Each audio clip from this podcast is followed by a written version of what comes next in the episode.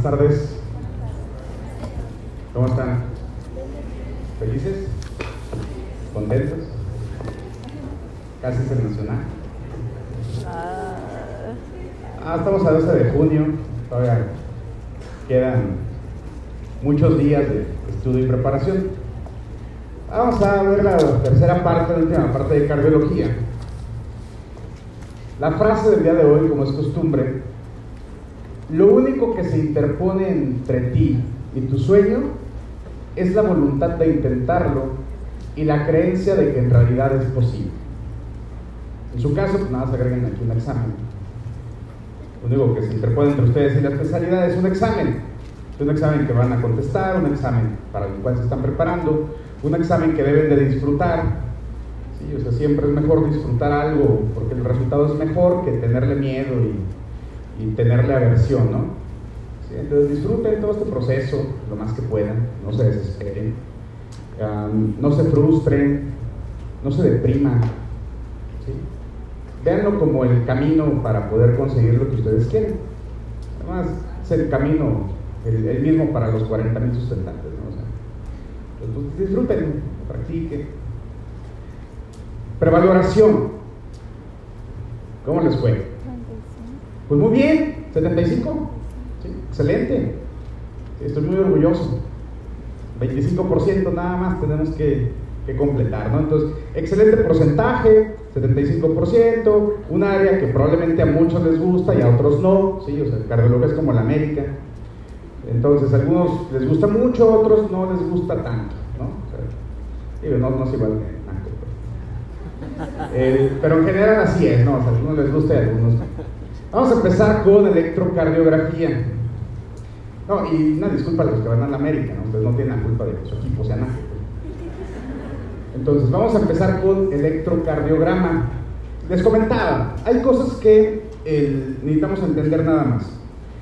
Si, si, recuerdan siempre estos aspectos, pues va a ser muy fácil que puedan interpretar un electrocardiograma. El electrocardiograma no es otra cosa más que la representación gráfica de las fuerzas que hacen latir el corazón, ¿no? O sea, es una representación gráfica, tiene que ver con vectores. Y la diferencia de un vector con el resto de líneas es que, como recordarán en sus clases de física, los lo dejé probablemente no, porque a lo mejor no lo vieron. El, los vectores tienen dirección y tienen fuerza. ¿sí? O sea, tienen una dirección y tienen fuerza. Um, ¿Esto qué significa? Que, por ejemplo, no es lo mismo que una línea esté hacia arriba o que una línea esté hacia abajo. Ese es un vector. ¿sí? O sea, no es igual. No es igual que una línea tenga una orientación positiva o que una línea sea, tenga una orientación negativa. O sea, tienen dirección. Y también tiene fuerza, ¿no? Esa es la definición de vector. Fuerza implica, pues, que entre más fuerte sea esta fuerza, entre más fuerte sea, entonces la línea va a ser mayor. Entre menos fuerza tenga, la línea va a ser menor. Eso es el electrocardiograma. ¿Qué cosas necesitamos recordar todo el tiempo cuando estemos viendo electrocardiogramas? ¿Cómo se lleva a cabo el estímulo de despolarización? ¿En dónde inicia este estímulo? ¿En dónde inicia? Nodo sinusal, ¿sí? O sea, la desembocadura de la vena cava está el sinusal, hagan cuenta que el nodo sinusal está aquí. Y luego tiene que atravesar todo el corazón, pero no lo atraviesa así como que voy a ver por dónde me voy hoy, ¿no? O sea, siempre tiene un, un, camino. ¿sí? O sea, el vector de despolarización va de arriba hacia abajo, de atrás hacia adelante y de derecha a izquierda. Y siempre sigue ese camino. O sea, tiene un camino bien establecido. ¿sí? O sea, es de derecha a izquierda, de arriba hacia abajo y de atrás hacia adelante. O sea, hagan de cuenta que ahí está el nodo sinusal y de manera diagonal termina acá el estímulo, ¿no? O sea, de atrás hacia adelante, de arriba hacia abajo, de derecha a izquierda. Y esa siempre es la manera en la que se va a llevar a cabo. Eso es lo primero que debemos, debemos de recordar. La segunda cosa que debemos de recordar es que como son vectores, o sea, el electrocardiograma es la representación gráfica de fuerza, o sea, vectores, todo lo que se acerque hacia un electrodo me va a dar una orientación positiva. Y todo lo que se aleje me va a dar una orientación negativa. ¿Sí? O sea, todo lo que se acerque hacia un electrodo va a ser positivo, todo lo que se aleje va a ser negativo. Y me voy a imaginar el electrocardiograma como si fueran pequeñas cámaras que están grabando una misma imagen. Y cada uno, pues lo único que hace es describirme cómo está observando el mismo evento, que el evento es el latido cardíaco. Entonces todos están viendo lo mismo. Entonces, por ejemplo, un electrodo que se encuentra por atrás del, vector de despolarización, si, si, está inmediatamente, o sea, si está ahí atrás, pues nada más va a registrar que se alejan. Entonces siempre me va a dar una deflexión negativa. Un vector, perdón, un electrodo que está enfrente del vector, pues siempre está registrando que se acerca. Entonces siempre me va a dar una orientación positiva. Algo que esté a la mitad, imagínense que está acá arriba, esta cámara, me va a registrar que se acerca y que se aleja. Entonces dijimos, ok, son fuerzas, ¿no? Entonces, si me registra, o sea, se está acercando y hagan de cuenta que hay como unos pequeños enanitos o duendes en el electrodo, ¿sí? lo único que están haciendo es así hacia arriba y hacia abajo, ¿no? Entonces viene el electrodo, viene el vector de despolarización y dice, ay, viene hacia arriba, viene hacia mí, viene hacia mí, se va de mí, se va de mí. Y eso es lo que hace el electrón. ¿Sí? O sea, si está a la mitad y tengo lo mismo positivo que negativo, pues implica que está exactamente a la mitad. ¿Sí? O sea, está aquí, está registrando cómo se va acercando hacia él, por eso tiene una línea hacia arriba. ¿sí? Y luego en la misma proporción registra que se aleja, ¿no? O sea, lo que llamamos isodifásico ah, mira, vas a tener de repente en el electro algunas zonas que son isodifásicas. O sea, la misma cantidad hacia arriba, en la misma área hacia arriba, que en la misma área hacia abajo. Entonces, básicamente ese es el electro. El electro, lo describen los alemanes, son muy obsesivos, compulsivos. Pero eso me habla de por qué el electro está organizado de cierta manera. ¿sí? Entonces el electro, dicho de otra manera, siempre va a seguir ese, ese evento, ¿no? De arriba hacia abajo, de atrás hacia adelante, de derecha a izquierda, todo lo que se aleje me va a dar una línea hacia arriba, todo, perdón, lo que se acerque me da una línea hacia arriba y todo lo que se aleje me da una línea hacia abajo. Y eso es lo que me determina precisamente la forma que voy a tener yo en el electrocardiograma. Entonces, si el vector de despolarización inicia, ¿sí? en el nodo sinusal, ¿Qué se despolariza primero? ¿Las aurículas o los ventrículos? Los ventrículos. Y si la dirección es de derecha a izquierda, o sea, las aurículas primero, porque va de arriba hacia abajo, ¿no? Y después los ventrículos. Y si va de derecha a izquierda, ¿qué aurícula se despolarizará primero? ¿La derecha o la izquierda? Pues la derecha, ¿por qué? Porque ahí inicia, ¿no? Y va hacia el lado izquierdo. Eso es lo que me representa el, el, electrocardiograma. Eh, ¿Qué tiene más fuerza? ¿Las aurículas o los ventrículos?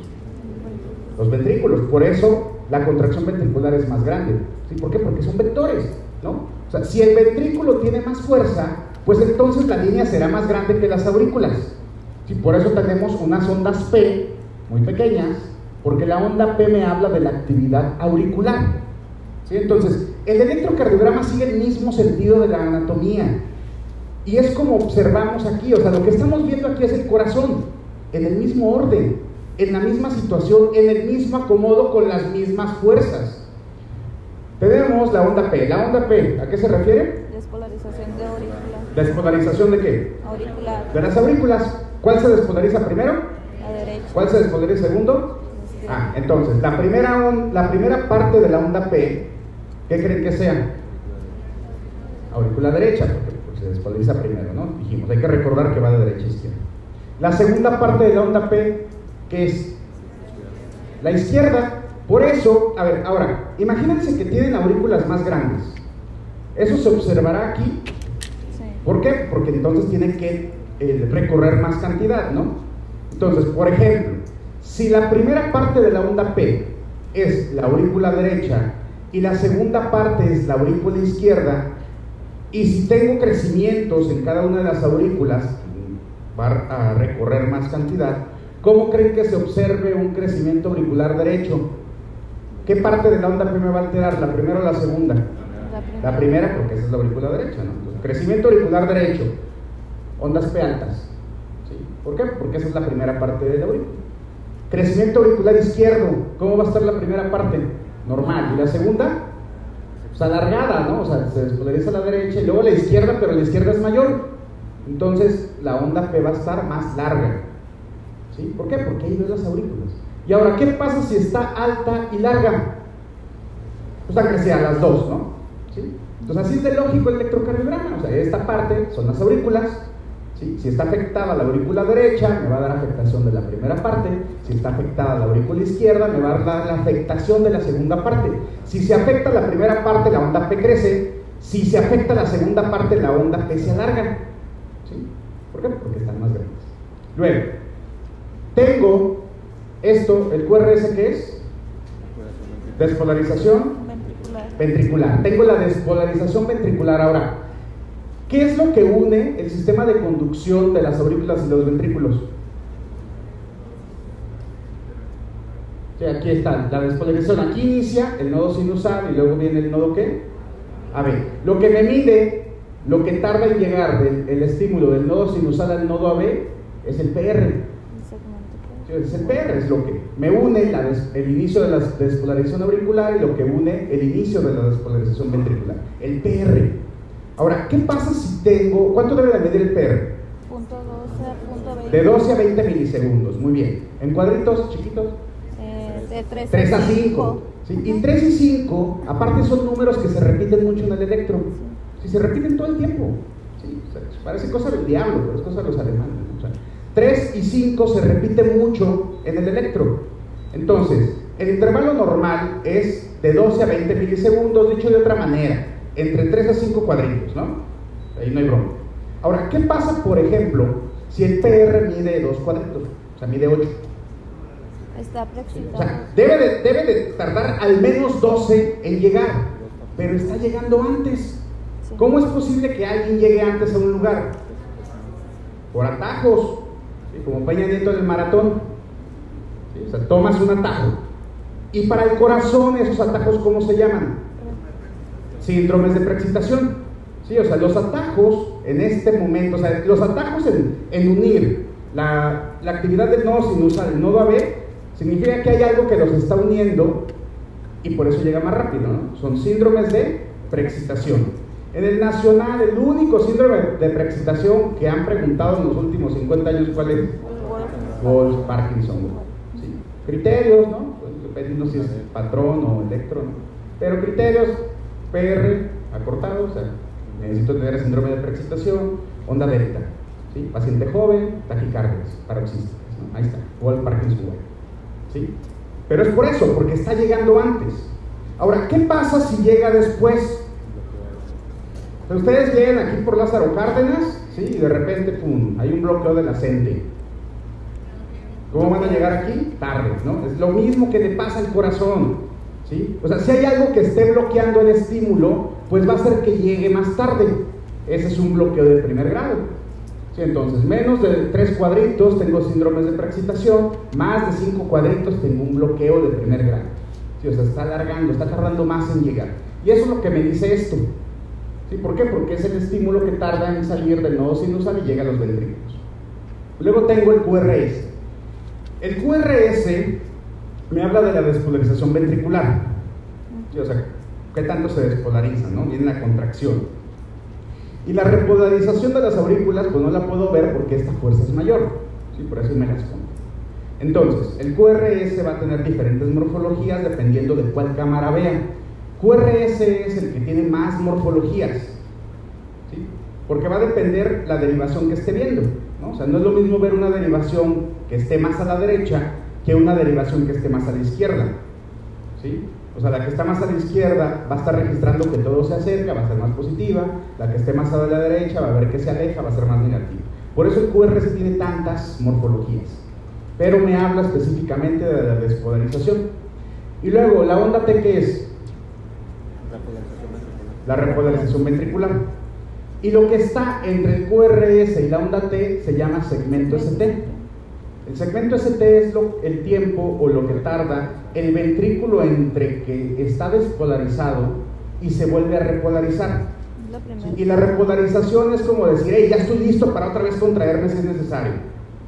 ¿sí? Entonces, este tiempo que tarda entre la despolarización y la repolarización se llama el segmento ST. ¿sí? Este segmento es el que precisamente me determina ese, ese periodo. Y el problema radica principalmente en que cuando hay una afectación, por ejemplo, del subendocardio o haya algo que, esté teniendo isquemia en este eh, corazón, este periodo va a sufrir alteraciones. Por eso las lesiones en síndromes coronarios agudas las vemos en esa parte. Sí, o sea, en el periodo en el que el ventrículo se despolariza y otra vez se va a repolarizar. Sí, ahí es donde voy a tener las alteraciones. Por eso los infartos con elevación del ST o sin elevación del ST los vemos aquí, porque es la parte que se altera.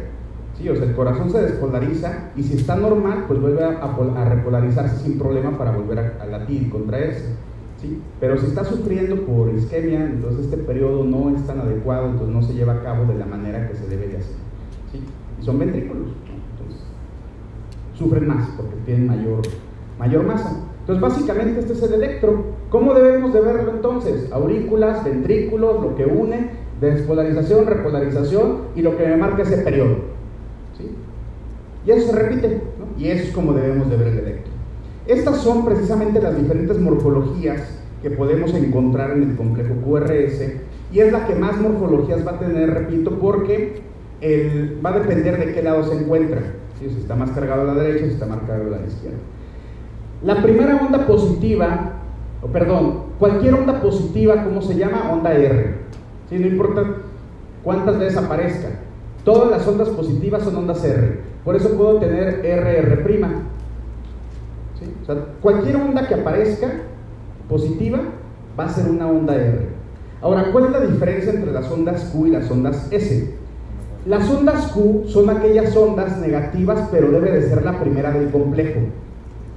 Sí, o sea, es una onda T negativa, pero que además es la primera del complejo. O sea, no la primera negativa. Sí, o sea, es negativa y además es la primera de todo el complejo QRS. Por ejemplo, aquí, fíjense. Esta onda es negativa y es la primera del complejo, por eso es onda Q. Esta onda es negativa, es la primera del complejo, entonces es S. ¿Sí? O sea, para que sea onda Q, necesita ser una onda negativa y que además sea la primera onda del complejo. Si es negativa, pero no es la primera onda del complejo, entonces es onda S. Por ejemplo, esta es negativa, pero no es la primera onda del complejo porque antes hubo una onda R, entonces esta es S. Esta onda es negativa, pero no es la primera onda del complejo, por eso es S. Esta onda es negativa, pero es la primera del complejo, por eso es onda Q. Y así es como vamos a distinguir las ondas Q de las ondas S. Por lo tanto, las morfologías también las podemos escribir con letras. ¿no? Si tengo una onda Q pequeña, pues es una onda Q minúscula, una onda R grande, onda R mayúscula, ¿sí? una onda S profunda, una onda S mayúscula. ¿no? Entonces el QRS es el que, me más, el que más morfologías me va a dar. ¿sí? Eso es lo que me debo de acordar. Entonces el electro, doctores, pues lo vemos así. ¿Sí? O sea, hagan de cuenta que, por ejemplo, puedo tener aquí B1, B2, B3, B4, B5, B6, ¿no? Pues por eso le hablé a mis amigos para que me ayudaran. Entonces, cada uno de estos es un electrodo. Entonces, fíjense, ¿qué pasa si yo tengo un electrodo que queda por atrás del vector de despolarización? ¿Sí? Como registra que todo el tiempo se... Ah, este murió por la ciencia. Como registra que todo el tiempo se aleja, me va a dar un complejo negativo. ¿sí? Por ejemplo, este, pirata, como nomás tenía un ojo, no vio el tren. Como registra que todo el tiempo se acerca, entonces solo me da derivación, eh, complejos positivos. Ahora, este que está exactamente a la mitad, registra en la misma proporción que se acerca, por eso hay una línea hacia arriba, pero también registra en la misma proporción que se aleja, ¿no? O sea, lo que le llamamos isodifásico. Pero, por ejemplo, este registra que se acerca un poco, pero es más lo que se aleja. Por eso me da una onda R pequeña y una onda S profunda, ¿sí? porque está aquí. En cambio, este registra que se acerca toda esta distancia y que se aleja un poco, por eso me da una onda R muy positiva y luego una onda S negativa pequeña. ¿sí? Eso es el electro. ¿sí? Entonces, de manera que donde esté ubicada precisamente esa cámara, pues me va a decir qué es lo que está acercándose. Ahora, curiosamente el electrocardiograma, imagínense que este es B1, B2, B3, B4, B5, B6, es así, y el tren es la onda R. Eso es lo normal. ¿sí? Es lo normal. Ahorita vamos a ver por qué. Agarran su corazón y lo meten en una caja. Todos se acuerdan del triángulo de joven, ¿no? Entonces tenemos D1 queda aquí, ABL queda aquí. ¿Por qué? Porque este es el lado izquierdo, ¿no? ABL de qué lado está? Pues del lado izquierdo, ¿sí? D1 queda del lado izquierdo. D2 queda aquí, del lado izquierdo. ABF, ¿dónde queda? Entonces, ABL es mano izquierda, ¿no? Brazo izquierdo. ABR, derecho. Y ABF, abajo. Sí, o sea, ya, se va, ya va el vector de despolarización. Entonces, los cardiólogos, repito, siempre han sido muy prácticos. Entonces, a ver, D1 y ABL, ¿dónde queda? Pues a un lado y arriba. Entonces, ¿qué lateral, qué, qué cara te ve? La Lateral alta. ¿Por qué? Pues porque ahí queda, ¿sí? O sea, D1 y ABL en el triángulo del joven quedan a un lado y arriba. ¿Cómo le llamaremos a una cara que está a un lado y arriba? Llama lateral alta y ya. Sí, ah, pues esta es lateral alta. Ahora, D2, ABF y D3, ¿en qué parte quedan del triángulo? Inferior. Abajo, por eso ven la región inferior. ¿Sí? ¿Por qué? Porque ahí quedan. Luego, las precordiales se ubican, ¿sí? aquí es B1, B2, B3, B4, B5, B6. Entonces imagínense que no tienen puntos intermedios, ¿no? O sea, no hay otra opción más que derecha o izquierda. B1, ¿dónde quedaría? ¿Derecha o izquierda? Derecha, ¿no? ¿Por qué? Porque no hay más. O sea, nomás hay derecha y nomás hay izquierda. Este está más a la derecha. Pero vean cómo conforme me voy acercando a B6, o sea, conforme llego a B6, ¿qué es lo que hago? Me voy yendo hacia el lado izquierdo del corazón, ¿no? Sí, o sea, me voy yendo en la misma dirección que va el vector de despolarización. ¿Sí? ¿Hasta aquí vamos bien? ¿Sí? O sea, B1 inicia aquí, pero termina en B6. ¿Sí? B6 es lado izquierdo, o sea, y el vector va hacia aquel lado, porque va de derecha a izquierda. Entonces, esto es lo que me determinan precisamente diferentes caras. B5, B6, ¿dónde queda? A un lado, pero ¿en dónde? ¿Arriba o abajo? Lateral bajo. Ah, pues por eso B5, B6, ¿qué cara es? Lateral baja. ¿Por qué? Porque queda a un lado y abajo. ¿Sí? B1 y ABL, ¿dónde queda? A un lado y arriba.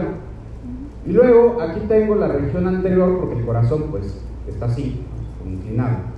Y luego aquí incluye el septo, pues esta es la de B1 a B4, ¿qué región es? Anterior. Anteroseptal. ¿Por qué? Porque es la región anterior que incluye el septo. Y esas son las regiones del corazón. ¿sí? Lateral alta, lateral baja, porque ahí quedan, anteroseptal y región inferior.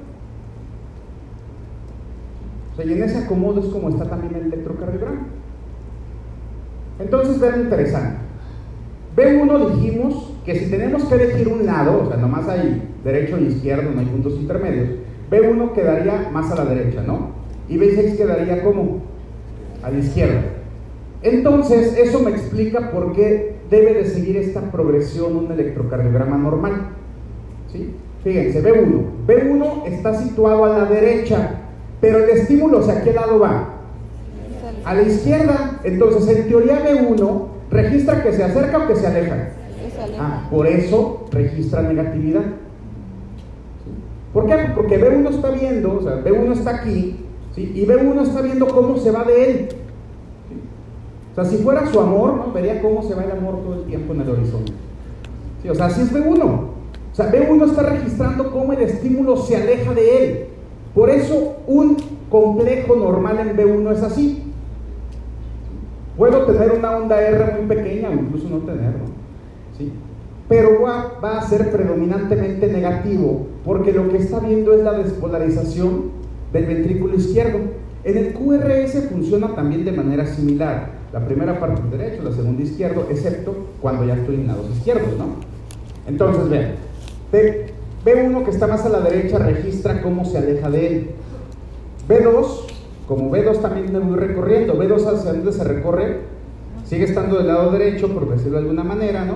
Por eso registra que algo se acerca, pero es más negatividad.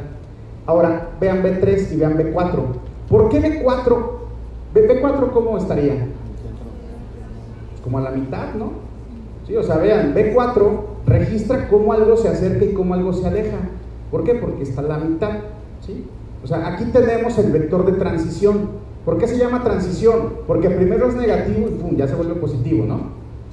Y luego B6, B6 en qué lado está? B6 es izquierdo, por eso registra que todo se acerca hacia él. ¿sí? Por eso B6 es positivo.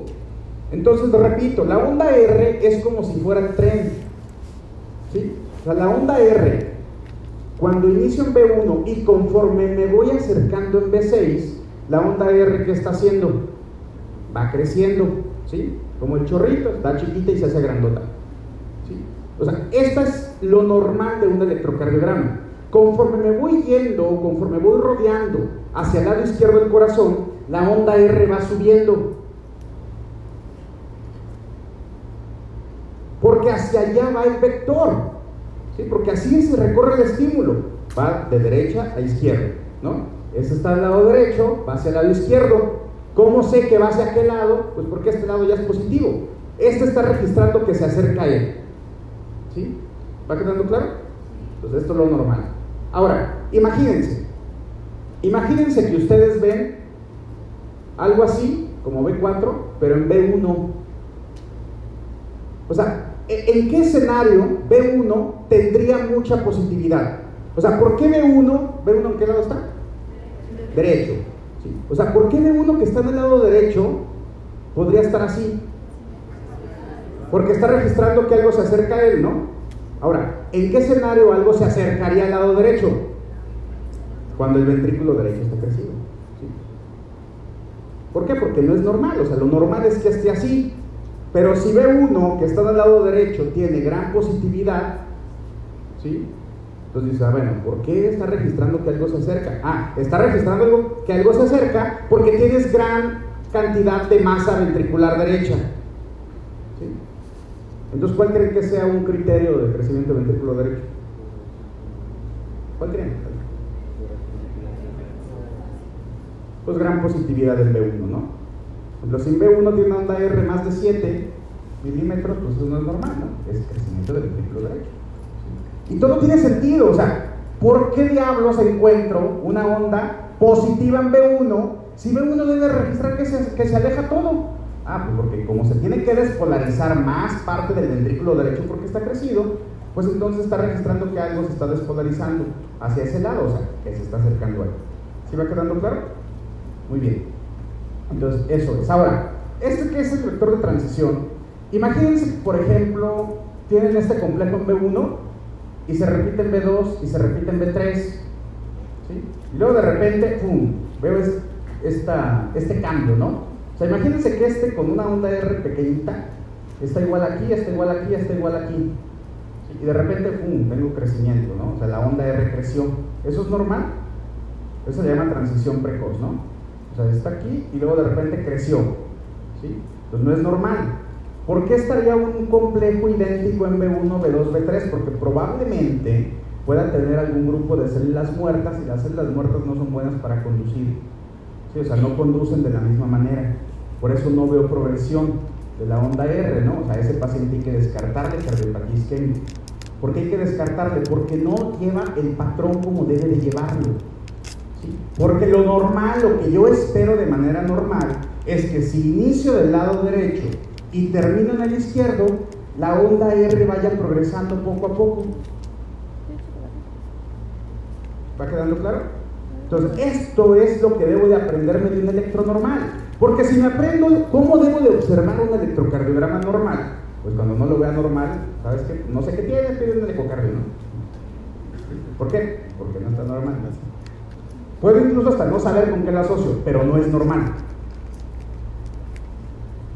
Luego tengo ABR. ¿ABR en qué lado queda? Pues el brazo derecho. ABR está al lado derecho. ABR no me sirve para mucho. Porque ABR, hagan de cuenta que es una cámara que alguien se equivocó al instalarla y la instaló volteando hacia allá, pero el corazón está atrás. O sea, no me ayuda a, ver, a observar nada. Pero como él está viendo hacia qué lado y el estímulo va hacia el otro, ¿cómo debe de ser ABR? Negativo. Negativo porque registra que todo se aleja de él. Por eso en ABR la onda P debe de ser negativa, QRS negativo y onda T negativa. Todo debe de ser negativo porque todo va hacia, hacia el otro lado. Esa es la característica de ABR. Perdón, de ABR. ABL que está en el brazo izquierdo, ¿cómo debe de ser? ABF que está abajo, ¿cómo debe de ser? Entonces, si ABL y ABF, los dos están positivos, ¿qué implica? Pues que está normal. O sea, que el eje eléctrico es normal porque va hacia la izquierda y hacia abajo. ¿Va quedando claro? ¿Hasta aquí? Entonces, ese es el electro, doctores. ¿no? O sea, necesito nada más acordarme de hacia qué lado va y cómo voy recorriendo cada una de las partes de lo que viene siendo el corazón. Entonces, vean, las precordiales, lo que voy a buscar es la progresión de la onda R. ¿sí? Eso es lo, lo que se considera en la mayor parte de las personas normales. Ahora, ¿cómo voy a interpretarlo? Primero hay que ver si está bien tomado, cómo viene el interno. ¿A qué velocidad corre el papel? Frecuencia cardíaca, ritmo, y ahora sí me fijo en las alteraciones que puedan dar las diferentes ondas. Por ejemplo, aquí, ¿sí? El, el electro está acomodado de una manera muy importante, ¿no? muy interesante, fíjense. Esta es una hoja de electro. La hoja de electro, si ustedes la parten a la mitad, del lado izquierdo quedan la parte de arriba del corazón y la parte de abajo. Sí, o sea, ustedes parten a la mitad del electro y del lado izquierdo es, les va a mirar la cara lateral alta y la región inferior. Y del lado derecho, pues les va a ver las precordiales, ¿no? O sea, iniciando del lado derecho hasta el izquierdo. Y así está acomodada la hoja estándar del electro. ¿Qué es lo que les llama la atención? ABR positivo. ABL negativo. A ver, aquí que cambiaron. Los cables. Vean, está positivo. ¿Es normal que ABR esté positivo? Es normal si se equivocaron de brazo, ¿no?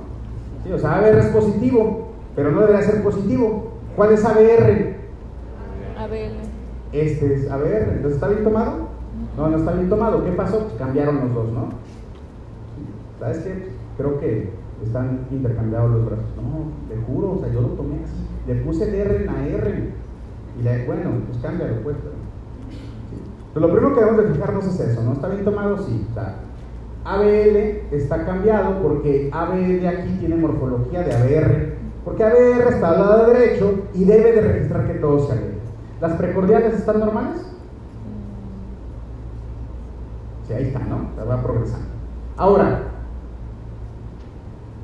aquí, vean, ABR es así, ABR está cambiado, ABR está normal y aquí ABR está cambiado, ¿no? Lo primero es eso, fíjense de ABR. Aquí, ¿cómo, ¿qué observan?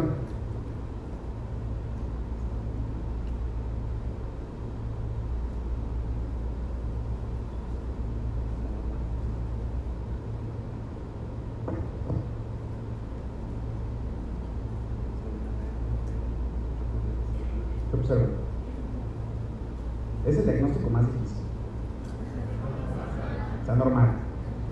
El nacional es el diagnóstico más difícil que hay. Ahora, si ven un electro que está normal, antes de poner la opción de electro normal, cuenten los cuadritos del PR. ¿sí? ¿Por qué? Porque puede ser un bloqueo de primer grado. Sí, o sea, ¿cuál es la diferencia de un electro normal a un bloqueo de primer grado? Que el PR mide más de 5 cuadritos. Entonces, si dicen, a ver, no veo ninguna alteración, perfecto. Bueno, a ver, espérate, no. Necesito ver si el PR mide menos de 5 cuadritos. Mide menos de 5 cuadritos y. Entonces, sí elijo electro normal. Pregunta del nacional. ¿sí? Electrocardiograma normal. Repito, es el diagnóstico más difícil de hacer. Y además también, la vida real es el que menos les creen. ¿sí? Oiga, doctor, vengo porque me dijeron que estaba, no, tu electro está normal. No. O sea, cuando iba saliendo del hospital encontré a alguien que me dijo que, que estaba cansado y dije que sí. Que de repente se me ponía triste, pues sí, me pongo triste. Que si a veces me desespero, sí, a veces me desespero. Pues me dijo que tenía algo en el corazón. Es más, hasta me dio este tronquito que le pusiera una botella de agua y le usara de agua de uso. Entonces, así es como surge todo esto, ¿no? Entonces, el electrocardiograma normal a veces es el diagnóstico más difícil de hacer. Las, las personas por alguna razón creen cuando les dicen que tiene algo mal, pero no creen cuando les dicen que todo está bien. Más complicado. Sí, en el nacional también es el que a veces dudamos, porque somos médicos, estamos acostumbrados a que nos pregunten enfermedades. Sí, me pongo un electro y luego, no, si se me dice que sí es bloqueo, ¿no? Es más, se me hace que es un FB. Se me hace que es un FB y trae jiribilla al examen. Pongo FB. Sí. No, o sea, si lo ven normal, nada más cuenta el número de cuadritos del PR y si son menos de 5 y son más de 3, pongan que es un electro normal. Frecuencia. La frecuencia hay muchas maneras de obtenerla. ¿Cuál es la que les recomiendo? La que usen siempre, ¿sí? con la que estén más familiarizados. O sea, no pueden tardar 5 minutos para contestar una pregunta de frecuencia en el ENAR. No pueden, o sea, no es adecuado. Esa pregunta vale lo mismo que las demás. ¿Sí? Entonces, necesitan acostumbrarse a usar una y esa úsenla. La que han usado todo el tiempo, esa usen al día del examen. Porque preguntan frecuencias y sí preguntan frecuencias. Entonces un cuadrito pequeño, vean, 4 milisegundos, 20 milisegundos, 20 cuadros grandes, 4 segundos, 30 cuadros grandes, 6 segundos, ¿no? En general básicamente es eso. El, de manera estándar el electro, ¿cuánto corre? 25. Sí, luego, a ver, es que no sé cuántos cuadritos te equivalían a un segundo. Entonces, de manera estándar, ¿a cuánto corre? 25. 25 milímetros por segundo, ¿no? O sea, de manera estándar. 25 milímetros, ¿cuántos cuadritos chiquitos son? Mm, 25. ¿Sí? ¿Cuántos cuadritos grandes? 5. O sea, dicho de otra manera, ¿cuántos cuadros grandes equivalen a un segundo? 5. ¿Por qué? Porque corre a 25 milímetros por segundo, ¿no? Cada cuadrito chiquito es un milímetro. Por lo tanto, ¿cuántos cuadritos chiquitos hay en un cuadro grande? 5. 5. Entonces, si el papel corre a 25 milímetros por segundo, ¿cuántos milímetros van a recorrer en un segundo? 25, ¿no? A ver, si van en un carro a 100 kilómetros por hora, ¿cuántos kilómetros recorren una hora? Ah, sí, perfecto. ¿no? Entonces, si el papel recorre 25 milímetros por segundo, ¿cuántos milímetros recorren un segundo? 25. Ah, entonces 5 cuadros grandes, ¿cuántos segundos son? 1. Ahí está, 1, ¿sale? Entonces, un segundo, perfecto. ¿Por qué es importante esto? Porque de repente nos dicen, aprende esto, ¿no? O sea, aquí inicia, el primero son 300, 150, 100, 75, 60 y así, ¿no? O si, si corre a 25 milímetros, la agarra. ¿Cuál es la que yo uso? La que yo uso. Pues real. digo, eh, 300, no voy a aprender 300, así la película de 300, ¿se acuerdan? Sí, la de Esparta y así, pelea. 300. Entonces me acuerdo de la, de la película de 300. Entonces, 1, 2, 3, 4, 5. Ah, ¿sabes qué? Mide 5 cuadritos grandes. 1, 2, 3, 4, 5. 300 entre 5, ah, tiene 60 de frecuencia cardíaca, ¿no? O sea que básicamente es como salen estos. 300 entre 1, 300. 300 entre 2, 150. 300 entre 3, 100. 300 entre 4, 75. 300 entre 5, 60, ¿no? Eh, y funciona también pues con, con decimales. Si por ejemplo aquí no cae en el quinto, supongamos que aquí inicia 1, 2, 3, 4, 5 y cae en el tercer cuadrito chiquito. Cada cuadrito chiquito es punto 2, ¿no? Sí, o sea, un cuadrito chiquito es punto 2. Dos cuadritos chiquitos, punto 4. Tres cuadritos, punto 6, punto 8. Entonces, 1, 2, 3, 4, 5 y cae en el tercer cuadrito, pues nada más divido 300 entre 5.6. ¿sí? Si cayera en el cuarto cuadrito, divido 300 entre 5.8. Si cayera en el primer cuadrito chiquito, divido 300 entre 5.2. ¿sí? Ya me sale cuánto es de frecuencia cardíaca. ¿sí? Repito, esa es la que yo uso. ¿Por qué? Porque con esa estoy acostumbrado. Porque si me dan un minuto para contestar la frecuencia cardíaca del nacional, pues entonces necesito considerar cuál es la que estoy acostumbrado a hacer. Dicho de otra manera también, para el nacional, para el nacional consideren esto, repito, en el electro se repite mucho el número 3 y el número 5. ¿Qué pasa si tengo esta onda R y luego en el tercer cuadrito cae la otra onda R? ¿Cuánto tiene frecuencia cardíaca? 100. 300 entre 3, ¿cuánto es? 100. Entonces, si la onda R cae antes del tercer cuadrito, ¿tiene más de 100? Sí. Ahí está, es taquicardia. ¿sí? O sea, si la, otra, si la onda R cae antes del tercer cuadrito, entonces es taquicardia. No sé cuánto tiene, pero tiene más de 100. ¿Sí? ¿Sí o no? Y luego, si la onda R, imagínense que no caiga aquí, que cayera hasta acá, si la onda R cae después de 5 cuadritos, es bradicardia. No sé cuánto tiene, pero tiene menos de 60. Porque es 300 entre 3 da 100 y 300 entre 5 da 60. Sí, o sea, si la onda R está antes de, de 3 cuadritos, es taquicardia. Si la onda R cae después de 5 cuadritos, es bradicardia. Ya me puedo orientar hacia ciertos diagnósticos, ¿no? Pues otra vez el 3 y el 5. ¿Queda claro esto? Ahora, ¿qué pasa, por ejemplo, cuando tengo una fibrilación auricular?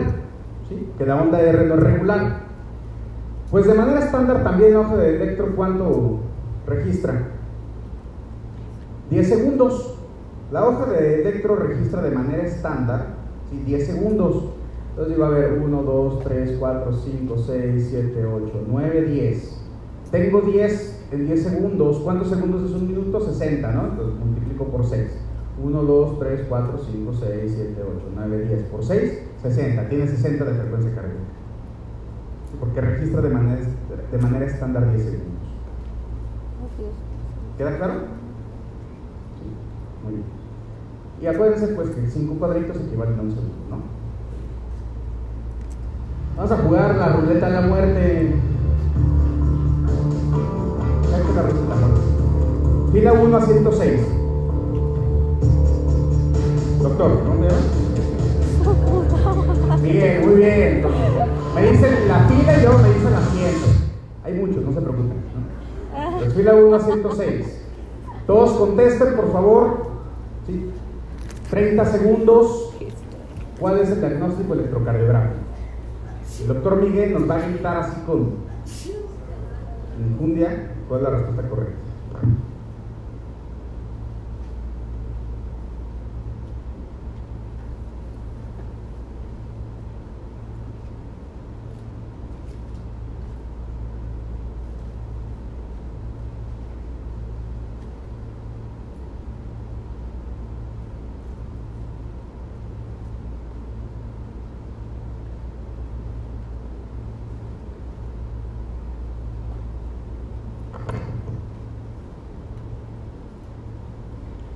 A contestando. Son sacatones. Sigan, sigan, llegamos a 200.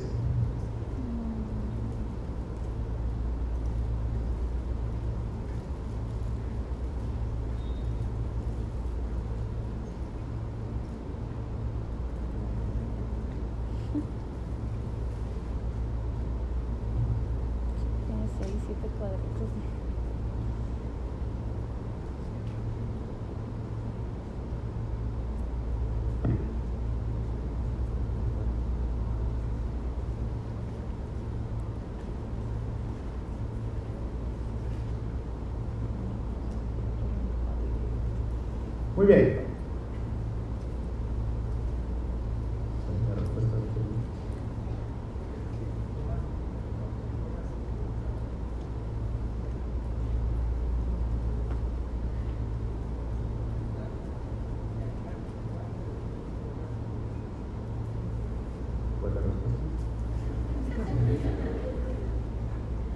Doctor dice que, es un electro normal. ¿Están de acuerdo? No. Vamos a ver cuántos de acuerdo con el doctor Miguel. El doctor Miguel tiene poco grado de credibilidad. ¿Qué pasó? Muy bien, fíjense, nacional le da un puesto, ¿sí? Entonces, de manera normal, ¿cuánto consideramos que corre el papel? 25, ¿sí? Los que están atrás tal vez no van a alcanzar a ver, ¿no? Lo revisan en su casa. Lo primero que tienen que fijarse es a cuánto corre el papel, ¿sí? ¿Por qué? Porque así se los ponen. ¿Sí? Porque luego dicen, no, no sé qué tiene, pero dale reanimación. ¿Sí? No sé, pero se ve muy feo eso. ¿Sí? Es más, desfibrílalo. Lo primero que debo de fijarme es a cuánto corre el papel. Les han preguntado cuánto tiene de frecuencia cardíaca en el siguiente electro y les han puesto 50 milímetros por segundo de velocidad. ¿Para qué du- duplicamos la velocidad? Para poder ver, mejor la morfología de los complejos, ¿no? O sea, si el papel corre más rápido, pues entonces el complejo se va a alargar. ¿sí?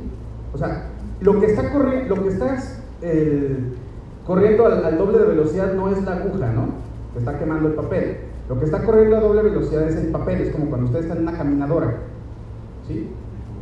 O sea, están en una caminadora y le ponen a velocidad 3. O sea, a velocidad 3 probablemente doy 5 pasos para recorrer un metro, ¿no? Pero si le ponen a velocidad 6, ¿en cuántos pasos recorren el mismo metro? En la mitad. ¿Sí? Porque la banda está corriendo más rápido. ¿Sí? Entonces imagínense, la banda va así, ¿no? Entonces digo 1, 2, 3, 4, 5, recorrí el metro. Pero si la banda va así, ¿No son menos pasos? Pasa lo mismo aquí. ¿Sí? O sea, al aumentar o al duplicar la velocidad, todo se hace más grande. Entonces dices, a ver, 1, 2, 3, 4, 5, 6.4, ¿no? 6, pongan el 6, no es radical, pero pongan 6 para hacer el ejercicio. Entonces digo, a ver, 300 entre 6, ¿cuánto es? 50, ¿no? Va a hacer el ejercicio.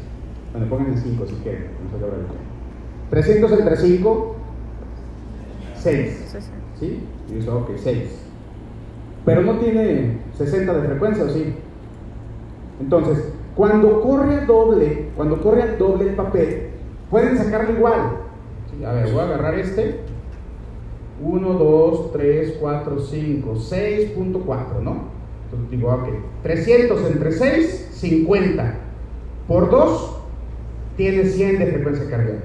O sea, lo puedo sacar de la misma manera, nada más al final lo multiplico por 2.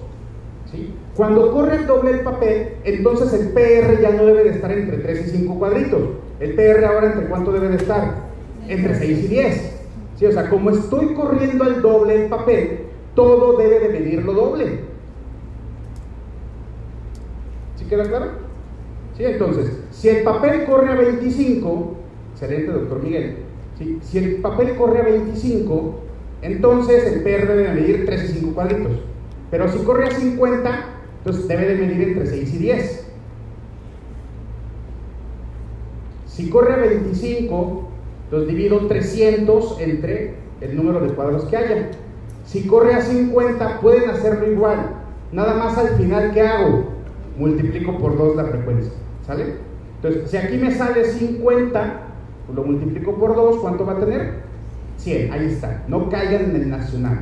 Si es el viejo truco de que te pongo a 50 el papel.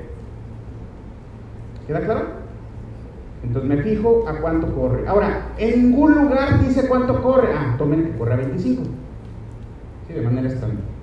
¿Queda claro ese punto entonces? ¿Todos? ¿Me prometen que no caen en el nacional? Sí, pues fíjense a cuánto corre en el papel, por favor. ¿Sí? Aquí, ¿dice cuánto corre el papel? No. Ah, entonces como que es 25, ¿no? Y por eso los complejos ya son bonitos. Entonces vean, 25, 50. ¿Se fijan cómo todo va doble?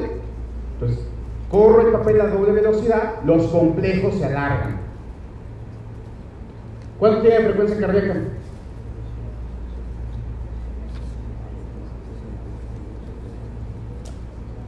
300 entre 4.4, 68. Y lo repito, hay múltiples formas de sacarla. Como quieran sacarla, pero saquenla bien. Cuatro cuadros y luego terminan en el segundo cuadrito, 300 entre 4.4, 68 de frecuencia. Muy bien, ¿dudas con frecuencia? ¿No? Entonces nada más aquí, por favor, pongan, no caer en el truco de doble velocidad del papel. es lo que deben de cuidar. Ritmo. Entonces, ritmo, habíamos comentado también características del ritmo sinusal. El ritmo sinusal dijimos, bueno, estrictamente hablando, la frecuencia cardíaca en ritmo sinusal debe de ser entre 60 y 100. Sí, eso es lo normal. Aunque si es menos de 60 y tiene el resto de características, pues le, le llamamos bradicardia sinusal. Si es más de 100, pero tiene el resto de características, le llamamos taquicardia sinusal. Las ondas P deben de ser positivas de 1, de 2 y ABF. ¿Por qué? Porque estos están del lado izquierdo, que registran que va hacia allá la despolarización. B1, B1 es muy interesante porque B1 es la única derivación en la que puede ser bimodal.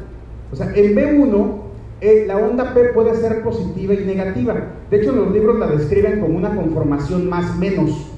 o sea, B1 es la única derivación en donde la onda P puede tener una conformación más menos sea, tengo una positividad y luego tengo una negatividad, ¿no? Puede ser bimodal. ¿Sí?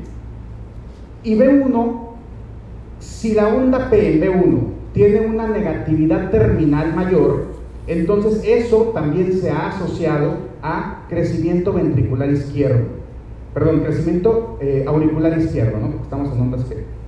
Entonces, el B1 lo único que debo de recordarme es que es la única derivación donde puede ser bimodal, o sea, puede ser positiva y negativa, y que si tiene una negatividad terminal predominante que se describe como más, menos, menos, ¿sí? o sea, negativa, eso lo voy a asociar a crecimiento auricular izquierdo.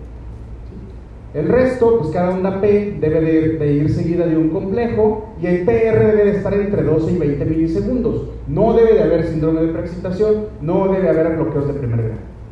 ¿Sí? O sea, esas son las características del ritmo sinusal. Entonces, por ejemplo, aquí vean. ¿Tengo ondas P? Sí. Y además las ondas P deben de tener la misma morfología. Entonces, tengo ondas P, sí, debe de tener la misma morfología. No entre las derivaciones necesariamente, ¿no? sino en la misma derivación deben de ser iguales. Entonces, tengo la onda P, QRS, sí, ahí están las ondas P, cada onda P sigue un complejo QRS, el intervalo PR mide entre 12 a 20 milisegundos. Tengo ondas P en D1, en D2 y en ABF que son positivas, ¿sí? entonces tengo un ritmo sinusal. Básicamente es eso. Eje eléctrico. El eje eléctrico es, pues, el eje, o sea, el camino que sigue la despolarización. Entonces, lo normal, menos 30 más 90, para obtenerlo podemos considerar tres derivaciones o podemos considerar lo más sencillo para el nacional, D1 y ABR. Entonces, vean, ABR, repito, es una cámara que quedó mal instalada, entonces ABR está mirando hacia qué lado. Entonces, lo normal es que ABR que registra que se aleja, ¿no? Por eso lo normal es que ABR sea negativo, porque está registrando que se aleja. Pero luego tengo aquí ABR, y luego tengo D1, y luego tengo ABR que se va hacia allá, luego tengo D2, luego tengo ABF y luego tengo D3. ¿sí? Así está básicamente compuesto. Por eso les comentaba en las diapositivas previas, D1 y ABL en qué parte queda, a un lado y arriba. ¿sí? Por eso ven lateral alta, porque ahí queda, ¿no? queda a un lado y arriba. De 2 de 3 ABF quedan abajo, por eso ve la región inferior. ¿Por qué? Porque ahí quedó en el acomodo. Como el, vector debe de ir hacia la izquierda y hacia abajo, si D1 es positivo y ABF es positivo, ¿qué me está diciendo? ¿Hacia dónde va? Pues D1 está aquí, ¿no? D1 tiene I de izquierda. O sea, si D1 es positivo, ¿hacia qué lado va? Hacia la izquierda. Y si ABF es positivo, ¿hacia qué lado va? Hacia abajo. Si están positivos los dos, entonces el eje está normal. ¿Qué me está diciendo? Pues que el eje va hacia allá. Va hacia donde debe de ir.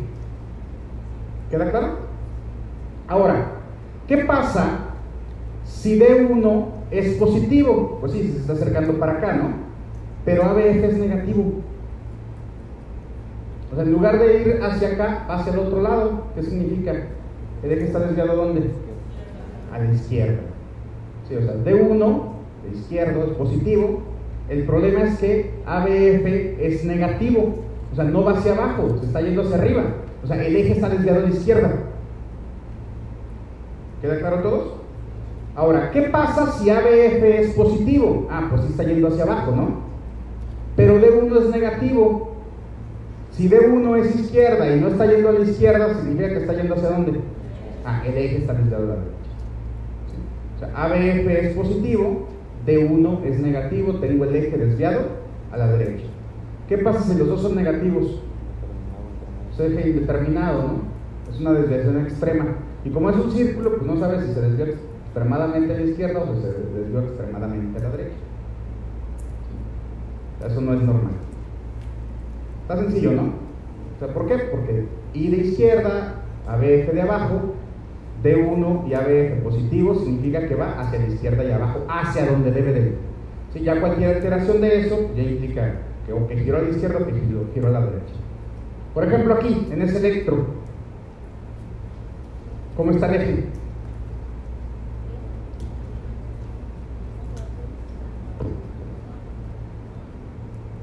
D1 es positivo, sí. ABF es positivo, sí. Ahí está normal, ¿no? Para el nacional lo que necesito saber. Está normal. Luego si me dicen, bueno, también hay otras maneras de saber mínimo si está como cercano a 30, a 0, a más 30, más 60, más 90, ¿no? Y es ahí donde consideramos las isodifásicas. ¿Qué característica tenían estas, las isodifásicas? ¿Qué me decían? Es una cámara, acuérdense que todas estas son cámaras de video, ¿no? La isodifásica es una cámara que va a estar exactamente a la mitad. O sea, por eso registra la misma cantidad que se acerca que la misma cantidad que se acerca, que se aleja, perdón. Por ejemplo, aquí cuál es la masa isodifásica?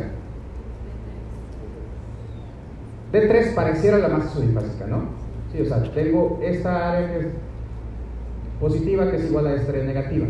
Ahora, ¿cuál es la perpendicular de D3? ABR. ¿Sí?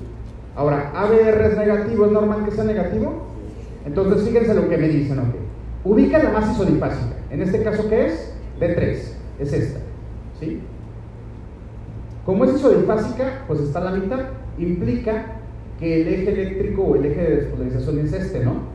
Por eso está registrando que se acerca y que se aleja. Ahora, ABR es negativo. ¿Debe de ser negativo? ¿A cuánto está el eje? A más 30. ¿Sí queda claro? Vamos a hacer el ejercicio con otra. Imagínense que esta isodifásica fuera D1. D1. ¿Cuál es la perpendicular de D1? ABF. ABF, ¿cómo está? Entonces, como está positiva, ABF está registrando que se acerca, ¿no? Entonces, ¿cuál sería el eje eléctrico? Más 90. Podemos sacar también el eje eléctrico. Ahora, imagínense que la isodifásica fuera D2. Si fuera D2, esta. ¿Cuál es la perpendicular de D2? ABL. ¿ABL qué es? O sea, está registrando que se acerca a ABL, ¿no? ¿Cuánto se aleja? Menos 30. ¿Sí queda claro? Entonces, busco la masa isodifásica Paso siguiente, me fijo cuál es la perpendicular. Ahora, el electro, repito, si es tan exacto, tan bonito, ¿no? que incluso nos acomoda las perpendiculares en el orden que deben de ir. ¿Sí? Entonces, esto es un círculo, ¿no? E, esto también imagínense que es un círculo. Entonces, D3, ¿cuál es la perpendicular de D3? ABR. ¿Sí? D1, ¿cuál es la perpendicular de D1? ABF. D2, ¿cuál es la perpendicular de D2? Por eso están acomodadas así. O sea, están acomodadas de manera que ni siquiera tengan que aprenderse cuál es la perpendicular de cada uno. ¿Sí? Veanlo como un círculo, como esto. ¿Sí? la perpendicular de esta va hacia acá, ¿no? Entonces a ver, perpendicular de D1, ¿qué es lo que queda al otro lado? Ah, pues la perpendicular de D1 es ABF. ¿Cuál es la perpendicular de D2? ¿Cuál es la que queda del otro lado? ABL. Perpendicular de D2 es ABL. ¿Cuál es la perpendicular de D3? A ver. Ah, ahí está, a ver. Pues así está organizado. Los alemanes por algo hacen las cosas, ¿no? Pues así es, ¿no? Es como los tapones de la VIC, ¿no? Por algo tienen ese agujerito. ¿Saben para qué tienen el agujerito, no? ¿Las plumas VIC? Para que si un niño se la, se la traga, por ahí pasa el aire y no se asfixie.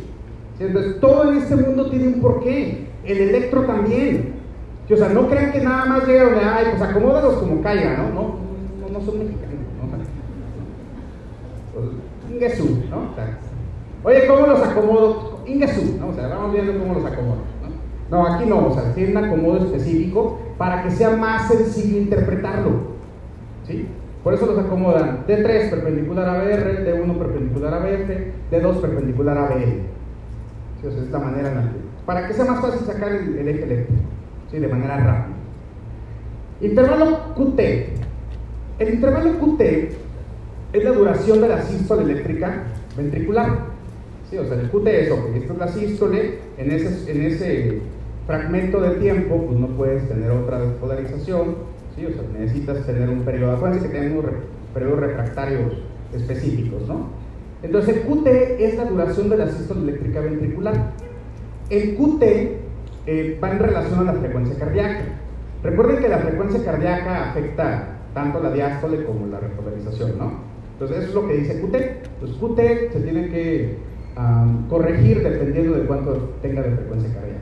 ¿Qué es lo importante para el nacional de QT? Aprenderme esto, que la hipocalcemia, ¿qué alteración del QT me da? Me da alargamiento del QT, o sea, la hipocalcemia me da alargamiento del QT. La hipercalcemia, acortamiento del QT. Lo han preguntado en Nacional, sí, todos los años lo preguntan. Y a veces no lo hacen de manera directa. Les pongo siempre el ejemplo, ¿no? O sea, les ponen un ejemplo de un paciente con mieloma múltiple. Mieloma múltiple, ¿no? Todos saben lo que es el mieloma múltiple. Y le dicen, a ver, mieloma múltiple. ¿qué alteración electrocardiográfica encontrarías en ese paciente? dices, no me, o sea, ¿cuándo leí que me daba alteraciones electrocardiográficas en mieloma múltiple? No, o sea, mieloma múltiple con qué se asocia? Con hipercalcemia, ¿no? Si un paciente con mieloma, múltiple tiene hipercalcemia, ¿qué esperarías en el electro? Cute corto, ¿sí? O sea, esas maneras tienen de preguntar. ¿sí? De otra manera, ¿no? Tienes un paciente que acaban de operar de tiroidectomía por un cáncer de tiroides. Tiene signo de Chebustel y Trousseau. ¿Qué esperas encontrar en el electrocardiograma? Ute largo porque esos son datos de hipocalcemia. Entonces, no es que esa patología como tal me dé alteraciones en el electro. Es que necesito recordar, ¿sí? son preguntas de doble razonamiento. Necesito recordar que Chebustel y Trousseau son datos clínicos de hipocalcemia y que entonces si un paciente tiene hipocalcemia, esperaría encontrar alargamiento del QT. Que si tienes un paciente con hipercalcemia, entonces en el electro eh, esperarás encontrar acortamiento del QT. ¿Sí queda claro? Entonces eso es lo que deben de tener en mente, porque del QT es lo único que han preguntado, las alteraciones asociadas específicamente a los trastornos de calcio. ¿sí? Y todas las patologías que me den trastornos de calcio, pues van a cruzar con estas alteraciones electrocardiográficas. Entonces, nada más de acuerdo. Segmento ST. Segmento ST representa la primera parte de la repolarización ventricular. ¿Sí? Y, más que el, segmento ST, recuerden que el inicio del ST me lo determina el punto J. ¿Sí? Me lo determina el punto J. ¿Cuándo sé si tengo alteraciones del ST? Cuando el punto J está movido. ¿Sí? me debo fijar mucho en el punto J. Termina el complejo QRS, inicia el segmento ST. Eso lo vamos a ver más adelante en síndromes coronarios agudos, pero básicamente cuando tengo ascenso del ST o supradesnivel del ST, lo voy a asociar con lesión subepicárdica. Cuando tengo infradesnivel del ST, lo voy a asociar con lesión subendocárdica. Y luego la onda T. Lo importante de la onda T es su morfología. La morfología normal de la onda T es una onda T asimétrica, que se describe con un ascenso lento y un descenso rápido, como si fuera una montaña rusa. Sí, o sea, esa es la morfología normal de la onda T. Tiene un ascenso lento y un descenso rápido. ¿Cuándo considero anormal la onda T? Cuando es simétrica. ¿Sí? Por eso de repente escucha, ¿no? Ah, es que tengo ondas T de ramas simétricas. Si es simétrica no puede ser bueno, porque lo normal es que sea asimétrica. Descenso lento, descenso rápido. Clásicamente, hipercalemia, voy a tener onda T simétrica, picuda. Picuda, simétrica, onda T positiva. Hipocalemia, pues voy a tener ondas T invertidas, ramas simétricas. Esa es la importancia de la onda T. Otra importancia de la onda T es que la isquemia subendocárdica me da ondas T positivas, la isquemia subepicárdica me da ondas T negativas. ¿Sí? Entonces, en el nacional, en la vida real, donde quieran, alteraciones de la onda T, las vamos a asociar a alteraciones eh, hidroelectrolíticas, principalmente con el potasio, o a isquemias de tipo subendocárdica, ondas T positivas, subepicárdicas, ondas T negativas. Por ejemplo, ahí, ¿cómo, cómo observan las ondas T?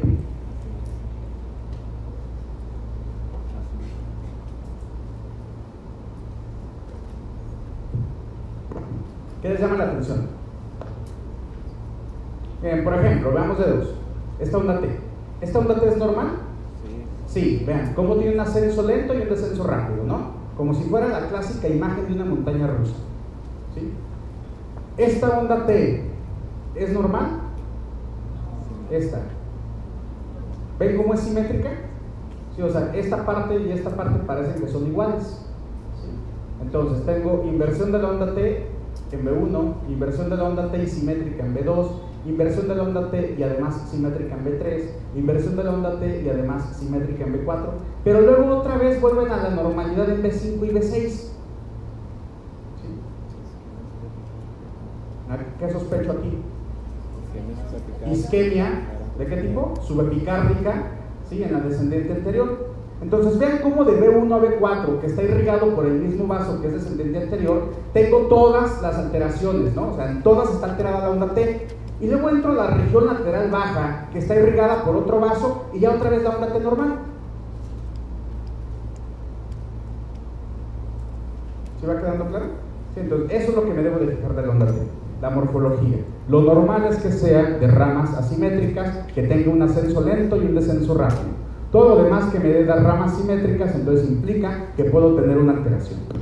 Las dos alteraciones que voy a asociar va a ser eh, con respecto al potasio y con respecto a isquemia. Ahora vamos a entrar entonces, ahora sí con los criterios, ¿no? Ya vimos lo normal, patológicos. Los comentaba, onda P, todo lo que tenga que ocurrir o todo lo que ocurra en las aurículas, ¿dónde lo voy a ver? En la onda P. O sea, todo lo que tenga que ver con las aurículas, ahí lo voy a buscar. La primera parte de la onda P, ¿qué aurícula es? Derecha. La segunda parte de la onda P, ¿qué aurícula es? Entonces, una, un paciente, vean. ¿Cuánto debe de durar la onda P? Máximo, ¿cuánto? Menos de 12. O sea, ¿cuántos cuadritos? Menos, menos de menos de 3 cuadritos. Otra vez el 3. ¿Sí? Entonces tampoco hay tantos números que me deba de acordar. ¿Cuánto debe de medir el QRS de manera normal? ¿Menos de cuánto? Menos de el QRS. Menos de 12, igual, menos de 3 cuadritos. ¿Sí? Entonces vean qué interesante es el electro. ¿Cuánto debe de medir la onda P? Menos de 3 cuadritos. ¿Cuánto debe de medir el PR? Entre 3 y 5. ¿Cuánto debe de medir el QRS? Menos de 3 cuadritos. ¿Sí? ¿Cuánto es la frecuencia cardíaca normal? Que el RR caiga entre 3 y 5. Sea, se repiten todo el electro, o sea, ni siquiera hay tantas cosas que nos debamos de aprender. ¿Sí? Nomás tenemos que asociarlo con 3 y con 5. Pues la onda P, la duración debe ser menos de 12 milisegundos, menos de 3 cuadritos. Y luego aquí, de altura debe de medir menos de 2.5 milímetros, o sea, menos de 2.5 cuadritos. Ahora, ¿qué pasa con estos trazos? Fíjense, a ver. ¿Cómo está la onda P ahí? Onda P. ¿Cuánto mide? ¿Más de 2.5? ¿Y cuánto mide de duración? ¿Menos de 3? Entonces, está alta, pero no está alargada. ¿Qué tiene? Crecimiento auricular derecho. Ese es el criterio de crecimiento auricular derecho. Tengo una onda P alta, de duración normal. ¿Está sencillo, no? O sea, nada más tengo que fijarme en eso. Entonces vean, por ejemplo, aquí, onda P, ¿está picuda? Vean, tiene una forma P de picuda, ¿no? 2.5, mide 3 cuadros, mide 3 cuadros, ¿está alta? Tiene crecimiento auricular derecho. ¿Qué le van a hacer a ese paciente? Tiene un paciente en el que observan esta alteración. La onda P mide más de 2.5 cuadritos. ¿Cuál es el siguiente paso? Les preguntan en el nacional. Ecocardio. Como a todo lo demás que encontremos alteración cardíaca. Nada más por la onda P. Pues tengo onda P alta. Sabes que este paciente puede que tenga crecimiento auricular derecho. ¿Qué haces? Mándalo a ecocardio. ¿Sí queda claro? ¿Todos ven el crecimiento auricular derecho? Mide más de 2.5. Perfecto. Ahí está. Mide 4 milímetros, ¿no? El de arriba. Ahí, ¿qué observan?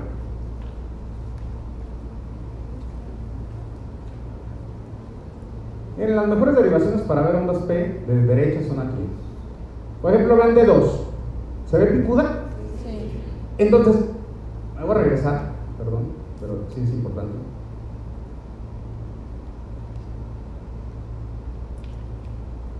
No se ve tanto. Aquí.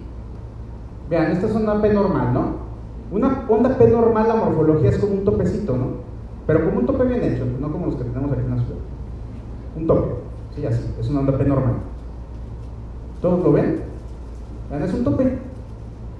Ahora, de repente, tienes electro. ¿Se ve como tope? O sea, ya me salta a la vista algo, ¿no? Pues sabes que no, no se ve normal. ¿Sí? O sea, porque lo normal es que sea como un topecito. Y ese no parece un tope, ese parece un tope de Monterrey, ¿no? Es como de camionetas, ¿no? ¿Está alta? Sí, entonces aquí qué debo de descartar? Crecimiento auricular derecho. Ahí está, ese es todo el problema, doctor. Nada más fijarme en eso. ¿Está picuda? Ah, entonces mándala a hacer ecocardio para ver que no tenga, o para ver que sí tenga crecimiento auricular derecho. ¿Queda claro? Perfecto. Muy bien, aquí. ¿Qué observan? También, ¿no? Vean.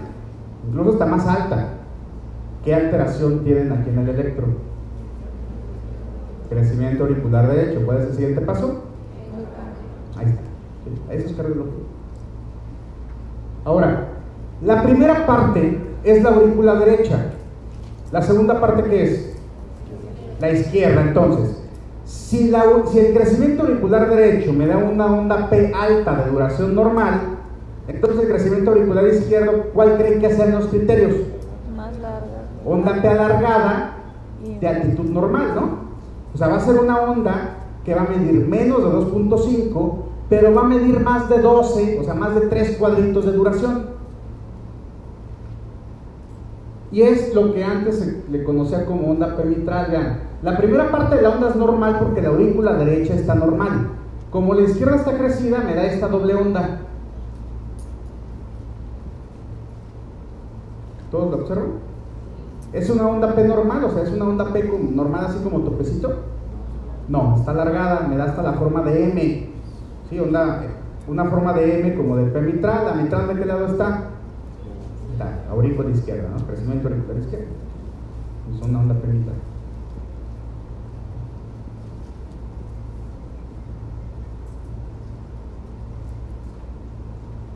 Entonces, a ver, aquí no logro ver la P bien, pero vean esto. ¿Tiene forma de M? ¿Tiene forma de M? Ahí está. ¿Cuál es el siguiente paso? Ecocardio, porque ¿qué hay que comprobar o descartar? Crecimiento auricular izquierdo solamente porque tiene forma de M. ¿Dudas? Entonces, los datos de crecimiento auricular están sencillos, ¿no? La onda P alta, crecimiento auricular derecho. Onda P larga, crecimiento auricular izquierdo. Y si la tengo alta y larga, la onda P. O sea, si, bueno, si la onda P la encuentran alta y larga. ¿qué significa? Crecimiento biauricular. Eso es el electro. O sea, el electro es la representación gráfica del corazón. Lo que le pasa al corazón lo puedo encontrar aquí. Nada más necesitamos leerlo.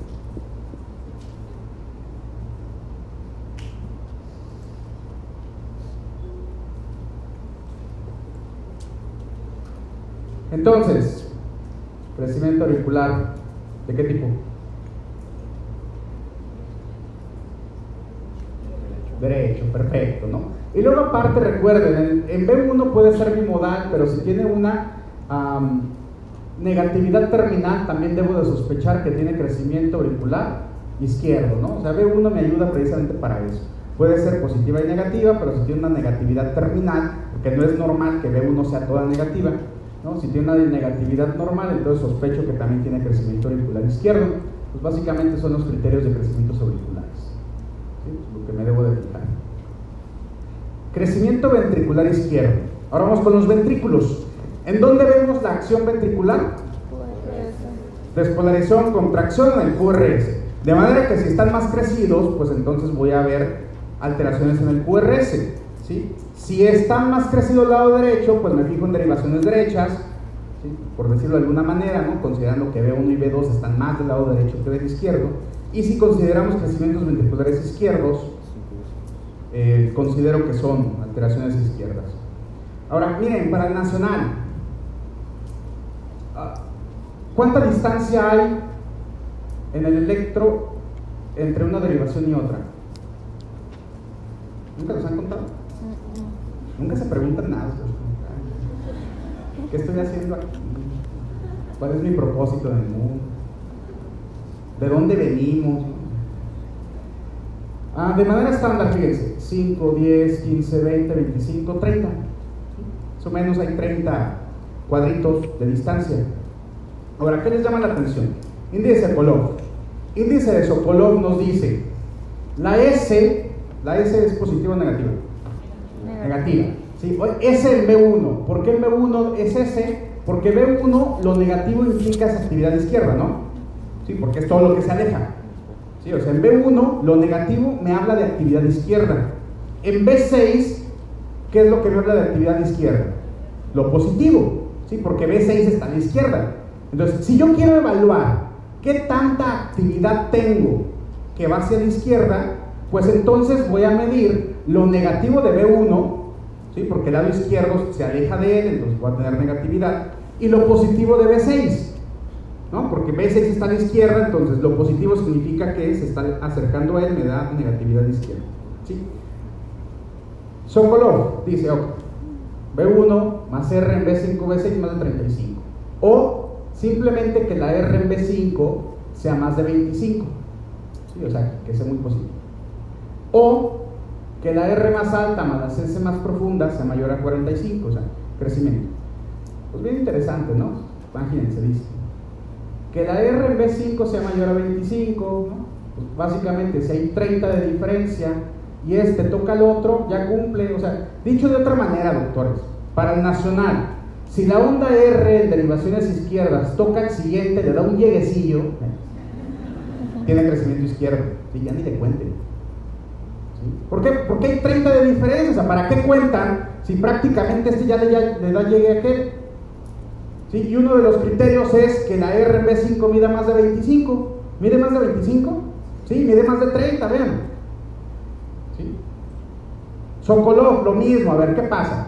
B5, tengo 30 y todavía ni siquiera le sumo lo negativo de acá. Entonces tampoco es complicado. ¿sí? La hoja cuenta por nosotros.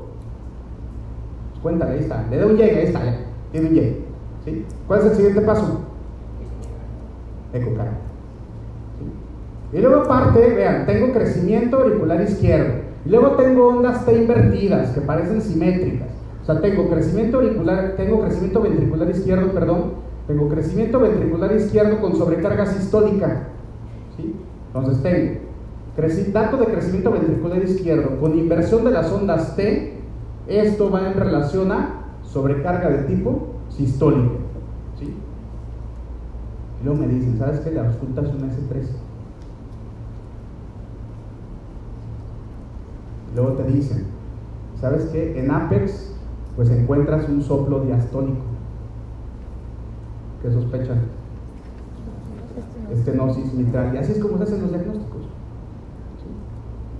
Ah, auscultaste un soplo diastólico en Apex. Ah, estenosis mitral. Tienes este electro, tengo una estenosis mitral que ya tiene crecimiento ventricular izquierdo con sobrecarga sistólica y el paciente tiene S3, tiene insuficiencia sistólica. Ya voy juntando, eso es cardiología.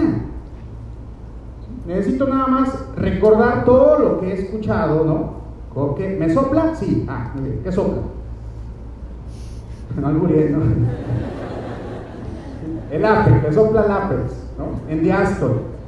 Con, con un QRS, imagínense, ¿no? Le sopla y le da un llegue, ¿no? O sea, B5 le da un llegue. Entonces ahí está. Ese es el clásico paciente con estenosis mitral descompensado. ¿Se va quedando claro? Porque pues eso cumple. Y luego tengo negatividad predominante en la onda PMB1. ¿Eso a qué la asocio dijimos? Si es muy negativa B1, crecimiento auricular izquierdo. ¿sí? No solamente el ventrículo está crecido, la aurícula también, tengo un soplo eh, diastólico de estenosis mitral con sobrecarga sistólica y tal vez una S3.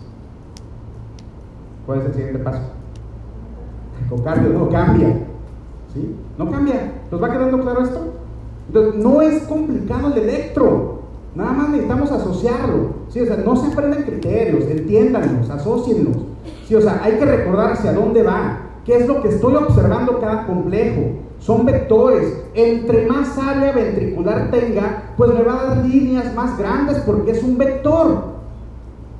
Porque está registrando más actividad de la que debería de registrar porque ya está crecido. ¿Queda claro? Perfecto, muy bien.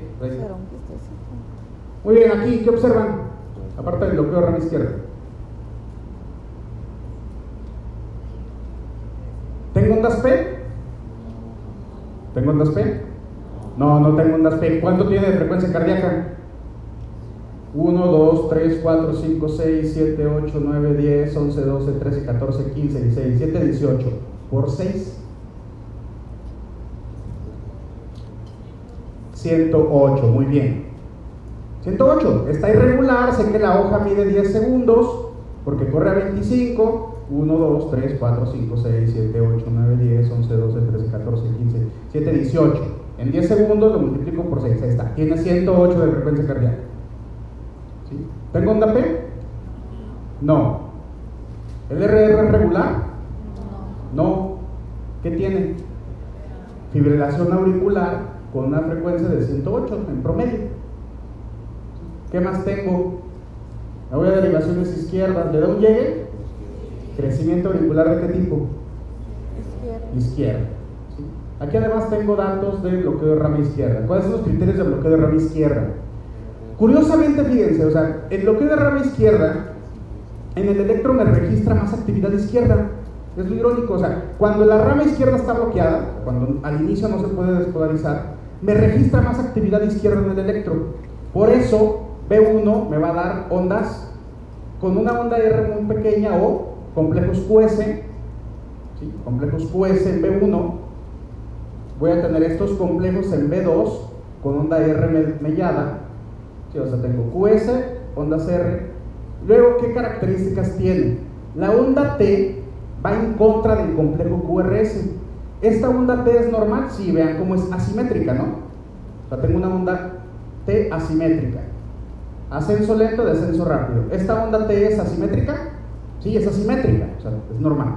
Pero tengo aquí complejos QS con onda T que va en contra del complejo QRS. Aquí tengo complejos R con onda R mellada y la onda T va en, contra del complejo QRS. Y nada más para estar seguros que si es bloqueo de rama izquierda, me voy a D1 y a DL. D1 también va a ser positivo, ABL va a ser positivo, voy a tener onda R mellada y voy a tener la onda T contraria donde va el complejo QRS. Ahí está, tengo bloqueo de rama izquierda. El complejo QRS mide menos de 3 cuadritos, bloqueo incompleto. El complejo QRS mide más de 3 cuadritos, bloqueo completo. Entonces tengo un paciente con bloqueo incompleto de la rama izquierda, que además tiene crecimiento ventricular izquierdo, con una FA. Y cuando hay crecimiento ventricular izquierdo y se le asocia una FA, lo más seguro es que la aurícula izquierda esté crecida. Eso es lo que me explicaría de FA. Entonces, aparte les dicen, ¿sabes qué? Pues tienes un soplo sistólico en apex y este electro. ¿Qué sospechas? Insuficiencia. Insuficiencia mitral, pues ya bien descompensada, ¿no? Y tiene la evolución natural, porque la evolución natural de una insuficiencia mitral es que me dé que arritmia, fibrilación auricular. La insuficiencia mitral me explicará el crecimiento ventricular izquierdo, ¿sí? Me explicará el crecimiento ventricular izquierdo. Entonces así es como voy haciendo diagnósticos. ¿sí? Sonidos y electro. ¿Queda claro? Nada más porque le da un llegue. O sea, todo el problema son los llegues.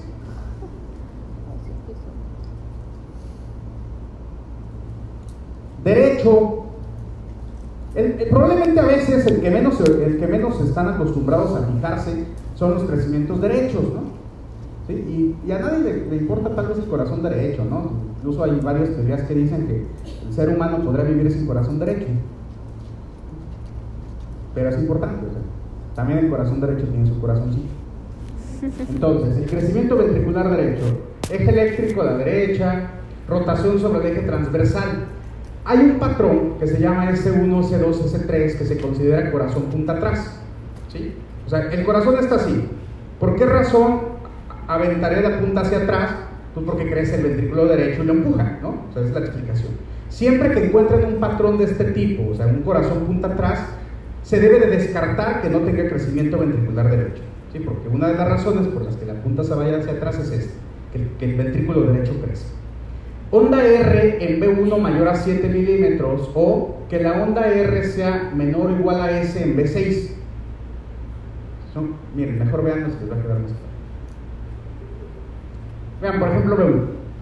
Este complejo, ustedes ya saben, este complejo en dónde lo esperaría encontrar. ¿En qué derivación? De B1 a B6, este complejo en dónde esperaría encontrar esa morfología. En B6. Ahora, ¿por qué tengo un complejo de B6 en B1? O sea, B6 es positivo, ¿por qué? Porque hacia allá va el, vector, ¿no? O sea, hacia allá se despolariza. O sea, ¿por qué razón ustedes tendrían una morfología de B6 en B1? Pues porque creció el ventrículo derecho. Esa es la explicación. O sea, ¿esto es normal que esto es normal en B1? No. En B1, ¿cómo debe ser la? Si hay onda R, ¿cómo debe de ser en B1? Pequeñita, ¿no? Y una S muy profunda. Ahora, ¿por qué entonces se tiene gran positividad en B1? Si B1 es del lado derecho.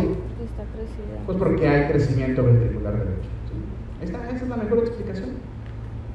Si o sea, tengo un complejo que no es normal en B1, que es sumamente positivo, piensen que puede tener crecimiento ventricular derecho.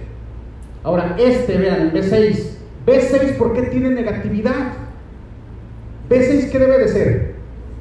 Positivo porque es el que está más a la izquierda, ¿no? De las precordiales.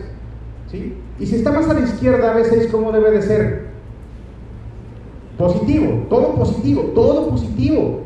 ¿Por qué B6 tendría algo negativo? Entonces dijimos, negativo, me acuerdo del segundo punto, ¿no? Todo lo que se aleja, ¿qué me da? Negatividad. ¿Por qué algo que está a la izquierda registraría que algo se aleja de él? Porque tiene que irse a despolarizar el ventrículo derecho. Está más sencillo las figuras, ¿no? Los criterios. O sea, ¿cuál es el error más común que hacemos con el electro? Memorizar los criterios. O sea, si se memorizan los criterios, doctores, se les van a olvidar. ¿sí? O sea, necesito entender cómo funciona. Repito, lo que debo de recordar todo el tiempo es cómo va el vector de despolarización. De arriba hacia abajo, de atrás hacia adelante, de derecha a izquierda. ¿Cómo debo de encontrar la morfología? Porque si algo no está dentro de lo que yo espero, entonces es porque algo está pasando. ¿Por qué algo que está del lado izquierdo tiene negatividad? Porque algo se está alejando de él. ¿Y en qué escenario se alejaría algo? Algo que tiene que regresar a despolarizar el ventrículo derecho porque ahora está más grande. Tiene sentido, ¿no? Todo. Vean, aquí. Esta morfología normal en B1.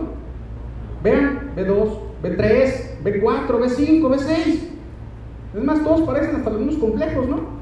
Es como si tuviera tres vectores de transición desde B3 a B6. Porque algo se tiene que estar regresando al lado derecho para poder despolarizar todo lo que ha crecido. ¿Qué hay que hacer? Ecocardio para descartar hipertrofia de ventrículo derecho. ¿Se queda claro? Y luego les dicen, ¿sabes qué? A ver, tienes un paciente en el que auscultas un soplo diastólico en el cuarto espacio intercostal y tiene este electro. ¿Qué sospechas? Este no sistema. Y así me la llevo. O sea, trato de asociar diferentes tipos de patologías. Luego, pongan atención a este, es el otro patrón que les decía.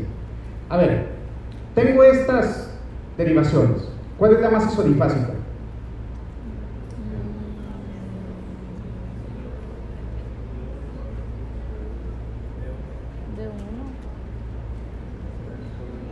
¿Cuánto tiene eje eléctrico? Entonces, este es el patrón S1, S2, S3. ¿Sí? No puedo identificar el eje. ¿Por qué? Porque el corazón está la punta hacia atrás. Cuando vea este patrón, necesito descartar que el corazón punta atrás no sea porque creció el ventrículo derecho. ¿Queda claro? ¿Por qué? Porque no está como esperaría encontrar. ¿Dudas hasta aquí? Perfecto. Entonces, vamos viendo este electro. ¿Qué les llama la atención? Fíjense, hombre de 60 años, antecedente de hipertensión arterial sin tratamiento, fumador desde los 11, 30 paquetes año, acude a urgencias por presentar disnea, sensación de ahogo y edema de extremidades. ¿Tiene clínica de qué? y tiene este electro, ¿qué les llama la atención? ¿Tiene ondas P? Bueno, primero, ¿está bien tomado? Sí. ¿Tiene ondas P? Tiene ondas P. ¿Cómo son las ondas P? ¿Encuentran alguna alteración en ondas P? ¿Sí? Entonces, ¿lo asocio con qué? Crecimiento auricular derecho. Ahora, me voy con los complejos QRS. ¿Cómo son los complejos QRS?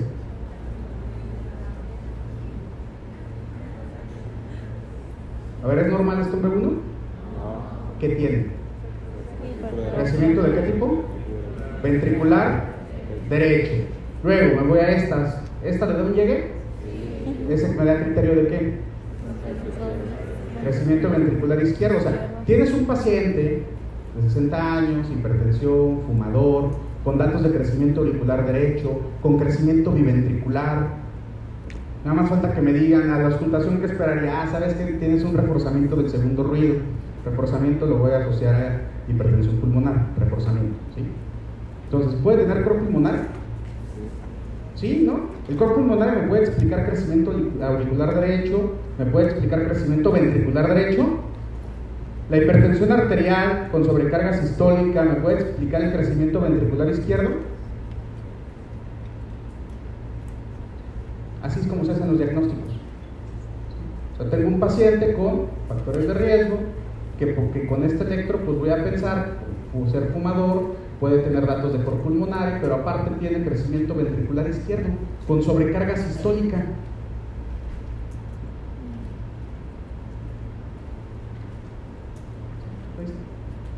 Pienso en estas cosas. Simplemente con el electro,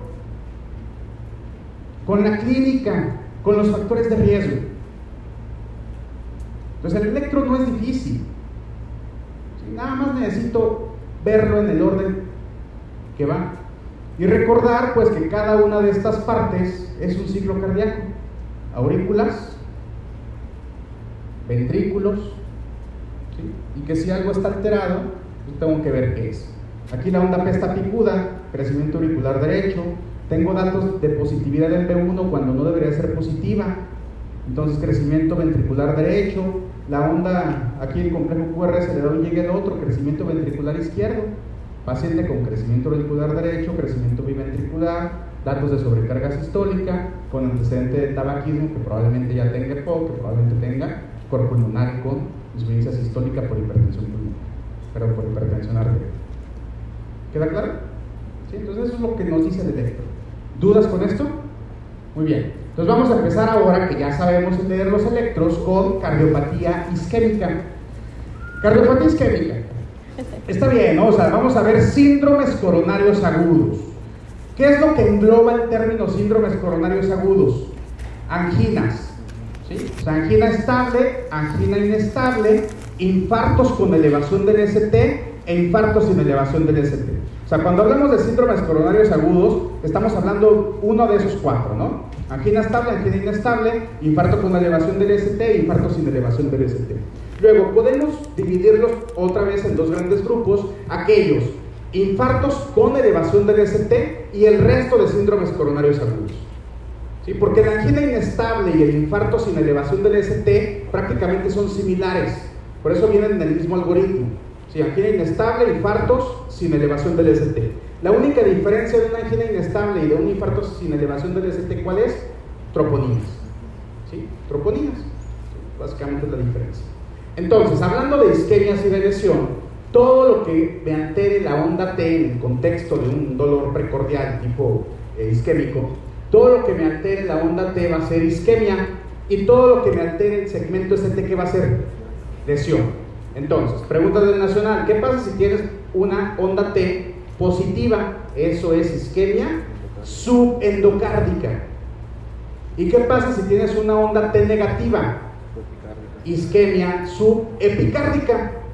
Pero, ¿qué pasa si tienes un infradesnivel del ST? A ese ya le llamo lesión. Sí, o sea, no va a ser solo isquemia. Ya me está dando alteraciones en el ST, ya le doy el nombre de lesión. Y si esa alteración es un infradesnivel, entonces va a ser lesión de tipo subendocárdico. Pero si, esa alteración del ST es un supradesnivel del ST, va a ser lesión subepicárdica. No los confundan, son preguntas del nacional. Isquemia subendocárdica me da onda T positiva, pero lesión subendocárdica me da infradesnivel del ST.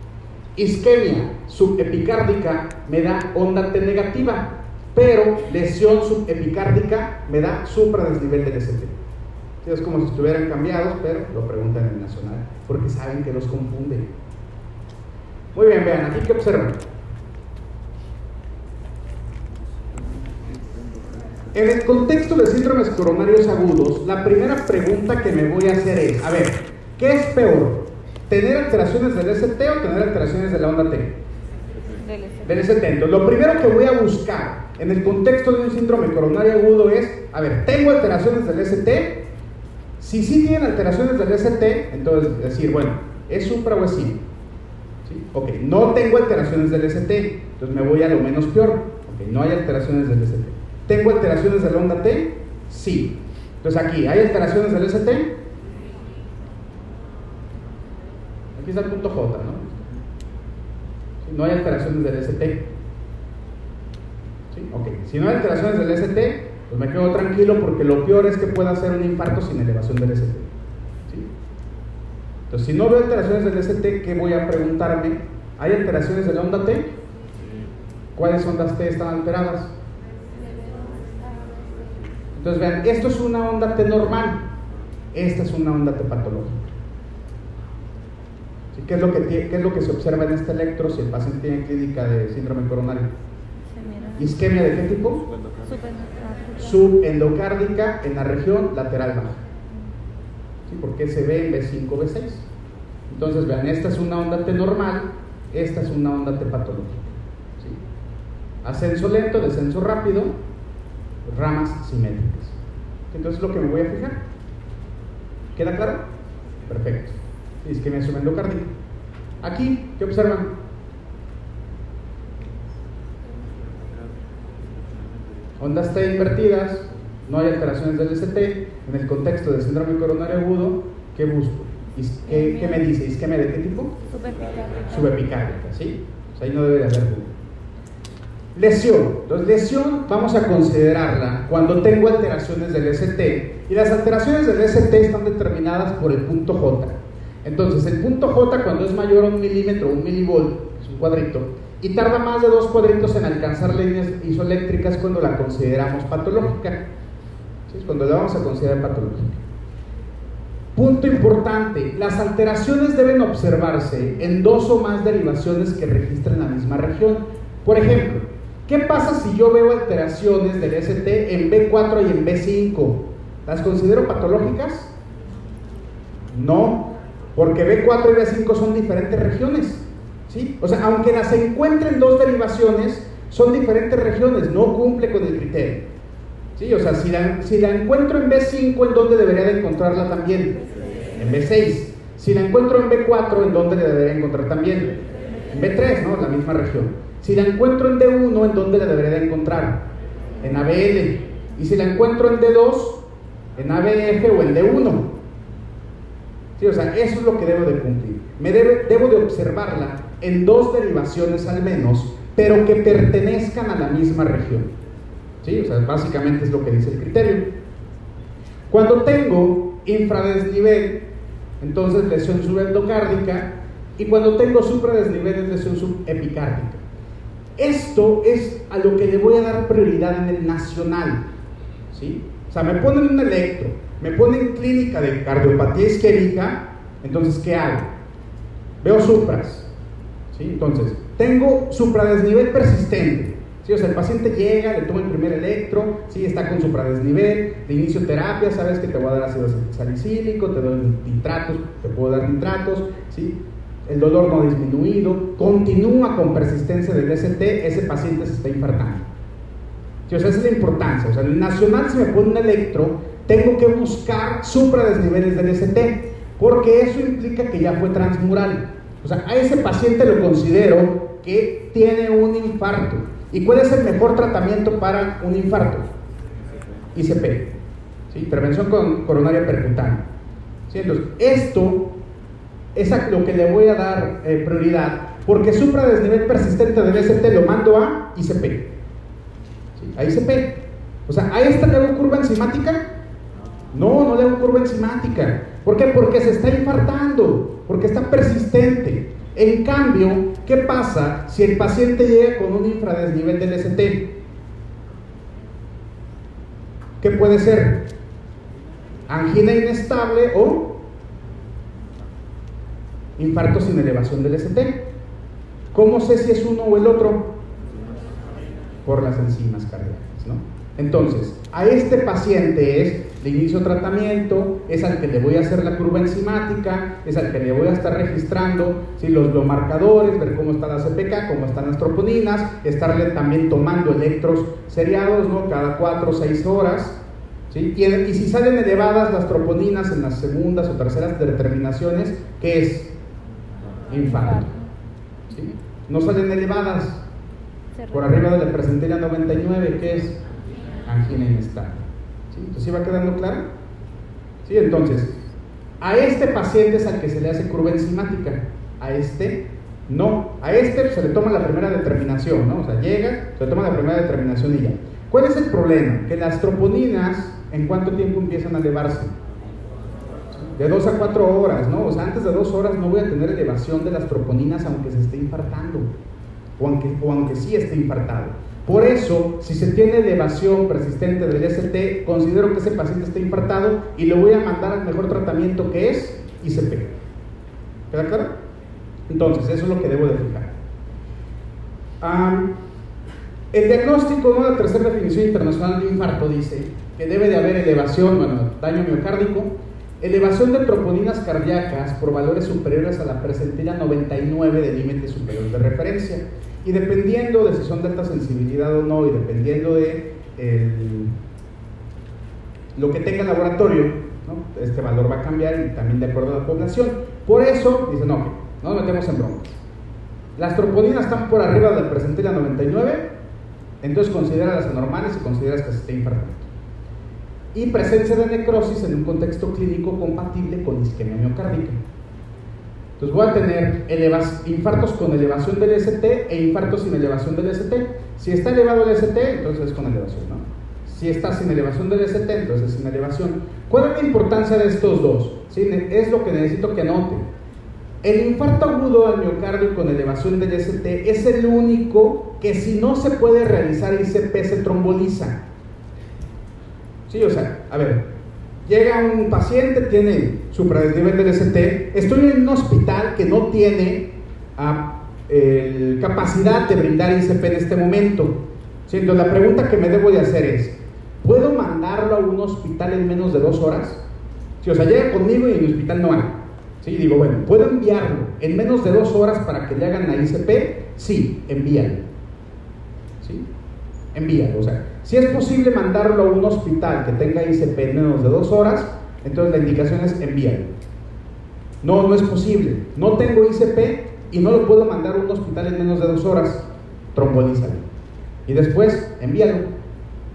¿Sí? Porque si no le vas a hacer, si no le hiciste ICP primaria, si no reperfunde con la trombolisis, entonces deberá entrar a ICP de rescate. Sea, no, no reperfundió, entonces necesitas ICP de rescate. ¿Queda claro? Sí, por eso es la, diferencia. En cambio, los infartos sin elevación del ST, pues no lo puedo trombolizar. Sí, entonces, la trombolisis son solamente para infartos con elevación del ST, que no los puedo someter a ICP en ese momento o enviar a un hospital en menos de dos horas. ¿Sí? ¿Sí queda claro? Perfecto. ¿Cuáles son los criterios electrocardiográficos? El ST mayor a 2.5 milímetros en varones menores de 40, mayor de 2 milímetros en los de 40 y más, o mayor de 1.5 en mujeres en B2 a B3. ¿sí? Para el nacional va a ser evidente, ¿sí? no se preocupe. Veo, ese, veo elevación del ST, perfecto, es infarto. Pero son los criterios específicos. Predominancia. Eh, así como hay personas diestras y personas zurdas, también el corazón puede tener predominancia derecha o predominancia izquierda. Entonces, estos son los senos de Basalva. ¿sí? Esta es la coronaria derecha, este es el tronco común de la coronaria izquierda, y aquí están las ramas ¿no? que vienen siendo la circunfleja y la descendente anterior. La predominancia más frecuente, ¿cuál es la predominancia derecha? Sí, aproximadamente 80% de las personas tenemos predominancia derecha. La predominancia está determinada por la descendente posterior. Sí, o sea, el 80% de las personas, la descendente posterior, es rama de la coronaria derecha. La coronaria derecha tiene características muy importantes, porque la coronaria derecha es la que da las ramas del nodo sinusal y del nodo AB. Entonces, cuando tenemos, imagínense que esta coronaria derecha se tapa aquí, muy proximal. Entonces, es el clásico caso ¿sí? que voy a tener el paciente con infarto derecho, que sospecho de infarto derecho porque tuvo clínica de eh, infarto, o sea, clínica de cardiopatía isquémica, con bradicardia e hipotensión. La bradicardia está determinada por la afección de las ramas que precisamente nutren a los nodos, nodo sinusal y nodo agudo. Sí, es el caso clásico, el caso clínico. Para el nacional, ¿qué voy a considerar? Lo más frecuente. Para el nacional considero que la predominancia del corazón es derecha. ¿Queda claro? Y te van a entender por qué. Pues esto ya lo habíamos comentado, ¿no? D1 y ABL queda un lado y arriba, lateral alta. D2, ABF y D3 queda abajo, región inferior. Entonces volvemos a poner a nuestro corazón dentro de una cajita. ¿sí? Entonces vamos a tener de 2, de 3 AB abajo, de 1 a B de lateral alta, y luego las precordiales desde B1 hasta B6.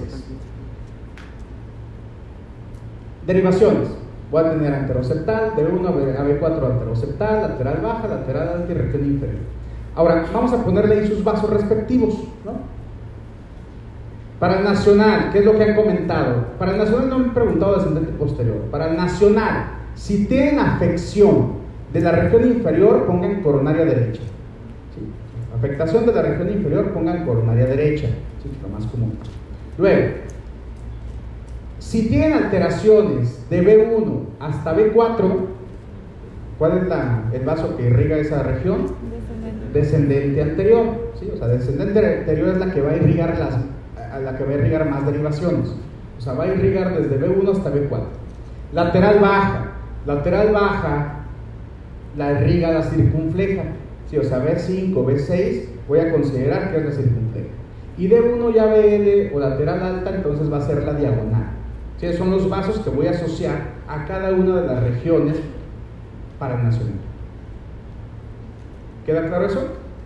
Perfecto. Muy bien. Nos vamos con la ruleta de la muerte. Fila 5 a 110.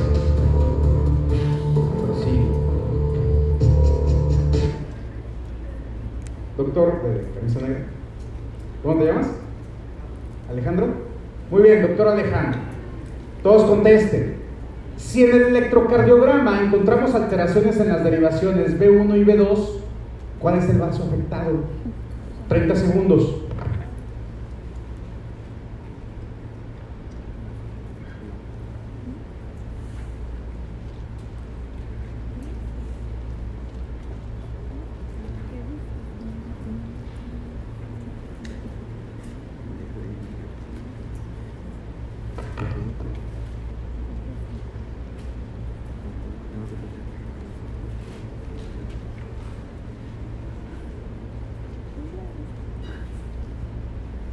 doctor Alejandro, si está alterado B1 y B2, puede ser más afectado. Descendente anterior, ¿están de acuerdo? Ahí vamos viendo cuántos están de acuerdo. 91%, excelente. Siguiente pregunta. Vean, subimos. En la prevaloración fue 51, subimos a 91. ¿sí? Bueno, 40%. Siguiente pregunta.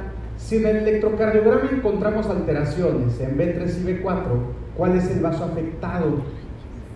20 segundos.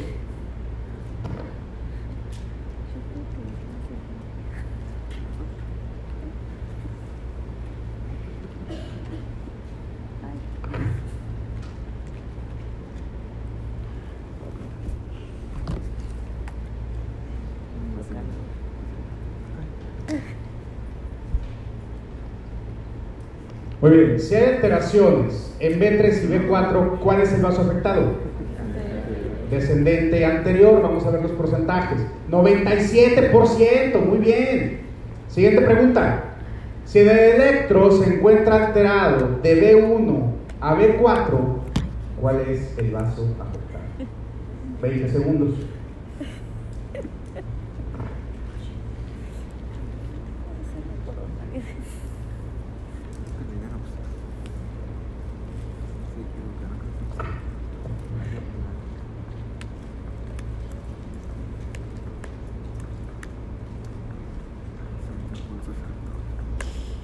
¿Cuál es el vaso afectado? Por un 100% descendente anterior. 99%. Muy bien.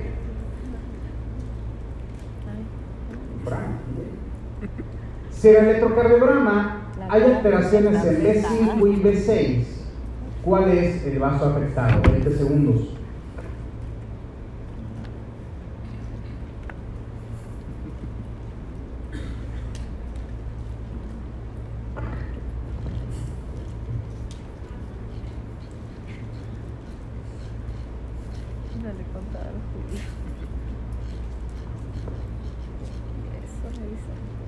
5 y B6, ¿cuál es el más afectado?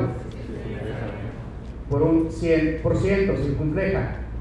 95. Vamos muy bien. Vean. Si en el electrocardiograma hay alteraciones en D2, D3 y ADF, ¿cuál es el vaso afectado? 20 segundos.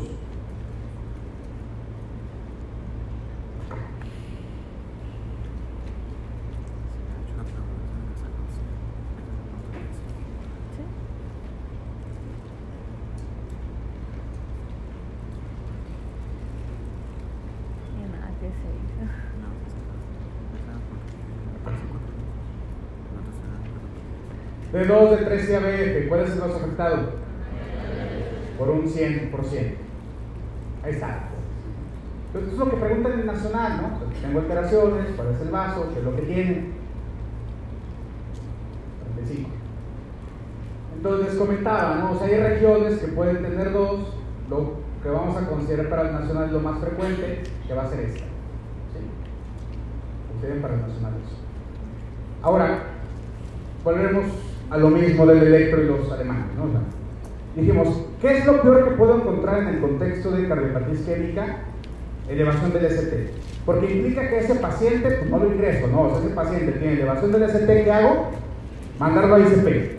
¿Sí? Entonces, siempre que observen un electro, les digo, a ver, ¿tengo alteraciones del ST? ¿Hay alteraciones del ST aquí? Sí. Pero tienen supras y tienen infras, ¿a qué le van a dar más peso? A los supras. ¿Sí? O sea, siempre le voy a dar más peso a los supras. O sea, siempre. ¿Por qué? Porque el supra indica que ese paciente se está infartando. El infra, no sé si es infarto sin elevación del ST o si es angina inestable. Ahí tengo que esperar las troponinas. Entonces, pregunta número uno que me hago cuando veo electros y cardiopatía isquémica. A ver, ¿observo alteraciones del ST? Sí, ok. Las alteraciones del ST le doy peso a los supras. Y en donde estén los supras es donde voy a determinar que está la lesión. No importa cuántos infras vean, no importa cuántas inversiones o alteraciones de la onda T vean. La lesión es en donde están los supradesniveles del ST. ¿Queda claro? Entonces aquí, ¿ven supras? ¿En dónde ven los supras? De 2, de 3 y a ver. Entonces, ¿cuál es la región afectada? Región inferior, territorio de Coronaria. derecha. Así contesta en el nacional. Sí, o sea, le voy a dar el peso a los supras, no importa cuántos infras ven. Entonces, les comentaba, vamos a partir la hoja a la mitad. ¿sí? Y ven qué, qué bonito electro, ¿no? Entonces dice, bueno, D2, D3 y ABF, ¿qué región ven? Inferior. Pues por eso la ponen abajo. ¿sí? D1 y ABL, ¿qué región ven? Lateral. lateral. Está un lado de arriba, por eso queda arriba D1 y ABL. ¿sí? Luego, B5 y B6, ¿dónde quedan? A un lado y abajo. ¿Qué región ven? Lateral baja. Y luego, desde B1 hasta B4 tenemos una región anteroseptal. ¿sí? Entonces, por eso también está acomodado así. O sea, tenemos D2, D3 ABF quedan abajo, de región inferior, D1 y ABL queda arriba, región lateral alta, B5, B6 queda un lado y abajo, región lateral baja, y luego tengo de B1 hasta B4, región anteroseptal. La región inferior para el nacional pongo coronario derecha. La lateral alta para el, el nacional que pongo diagonal. Lateral baja para el nacional que pongo circunfleja. Y luego tengo una región que vean, desciende, casi como un riachuelo, desciende por la parte anterior. ¿Qué vaso es ese? Descendente. Descendente anterior. Entonces está fácil de recordar, ¿no? Son las regiones, queda abajo, pues abajo. Queda arriba y a un lado, pues arriba y a un lado. Queda a un lado y abajo, pues lateral baja. Y luego tengo la región anterior. Bien, ¿dudas con esto? Entonces. Ah, es de Ramiro. Muy bien, pregunta directa. 30 segundos, por favor.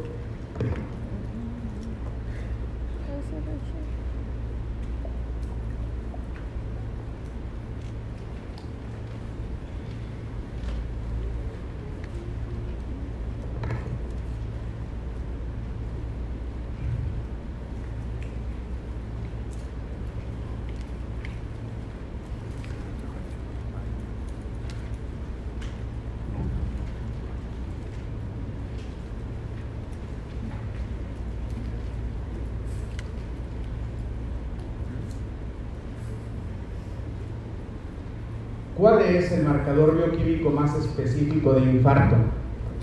Troponina. Vamos a ver los porcentajes. 86%.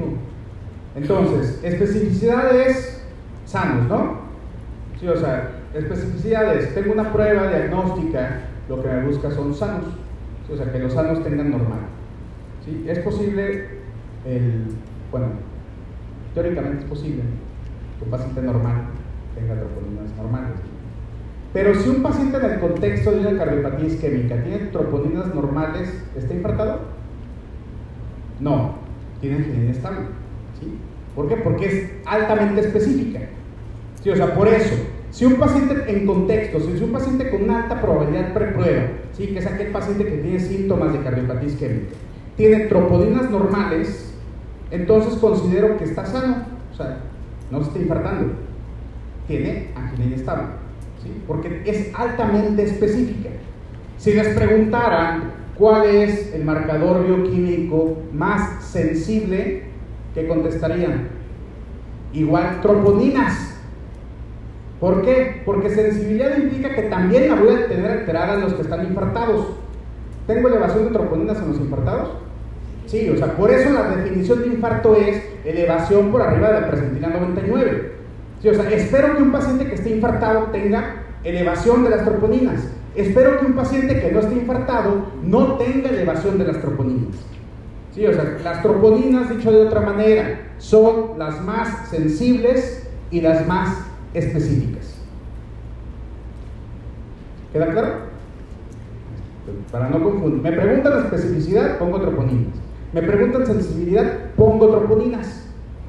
Por eso la definición de infarto incluye las troponinas. Entonces, dependiendo cuáles sean, pues también vean, la elevación, no antes de dos horas, tres a cuatro horas se elevan, tardan también tiempo en lavarse. ¿Cuál es la que se lava antes? La mioglobina, ¿no? Las mioglobinas, su vida media es muy corta, por lo tanto, vean, mioglobina de 8 a 12 horas prácticamente ya empieza a descender. Problema de las troponinas es que pueden durar más tiempo. Pero sensible y específico, troponinas. Muy bien, vamos con el siguiente caso. Hombre de 60 años presenta dolor torácico desde hace 40 minutos. Eso ya es malo, ¿no? Porque, por ejemplo, un dolor de angina, angina estable, ¿qué es? Menos de 20. Cuando algo que aumenta el gasto cardíaco, ¿sí? me aparece el dolor, descansa y desaparece. ¿no? Regularmente son dolores asociados a 10 minutos. Ahora, anginas inestables, aparece el dolor aunque esté en reposo. Puede ser dolor de, eh, típico de angina o equivalentes anginosos. ¿Cuáles son los equivalentes anginosos? Disnea es un equivalente anginoso. ¿Qué más? Diaforesis es descarga adrenérgica. Dolor abdominal es un equivalente anginoso, sobre todo en epigastrio. Entumecimiento del brazo es un equivalente anginoso. ¿sí? Irradiado a cuello o mandíbula son equivalentes anginosos. Entonces, debo de tener clínica de angina o equivalentes anginosos. Menos de 20 minutos lo asocio a angina inestable. ¿sí? Más de 20 minutos voy pensando que ya se está infartando. O sea, si el dolor dura más de 20 minutos, ya voy pensando que entonces puede ser ya un infarto. Entonces, 40 minutos es mala señal. Disney sudoración y tiene este electro. Pues la pregunta, ¿en dónde se encuentra la alteración? 30 segundos.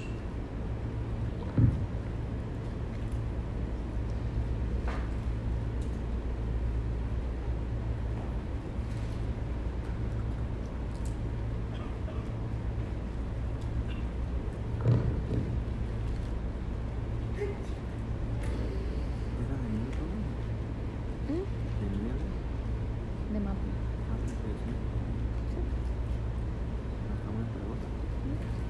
No lo probaste. Pero si te dije lo que estuve. Si te dije pero Fui las 6 a 108. Vamos para arriba. 6 a 108. Doctora. ¿Cómo se llama? Doctora, ¿cómo, perdón? Vani. Doctora Vani. La doctora Vani dice que es la región anterior. ¿Están de acuerdo? Sí. Vamos viendo los porcentajes. 90%. Entonces dijimos, la pregunta que me hago es, ¿hay alteraciones del ST? Sí. Supras, esa es la que le voy a dar peso. ¿Dónde veo los supras? ¿Qué región es? Anterior. Excelente, doctora. Muy bien. ¿Cuál es la arteria que probablemente esté afectada? 20 segundos.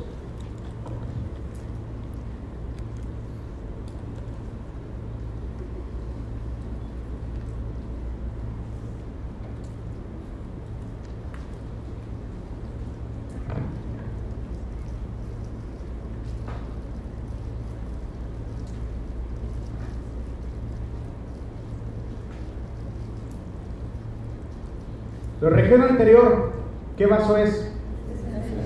Es el mismo que lleva su nombre. Sí, está bien, descendente anterior. ¿Sí? Por un 100%.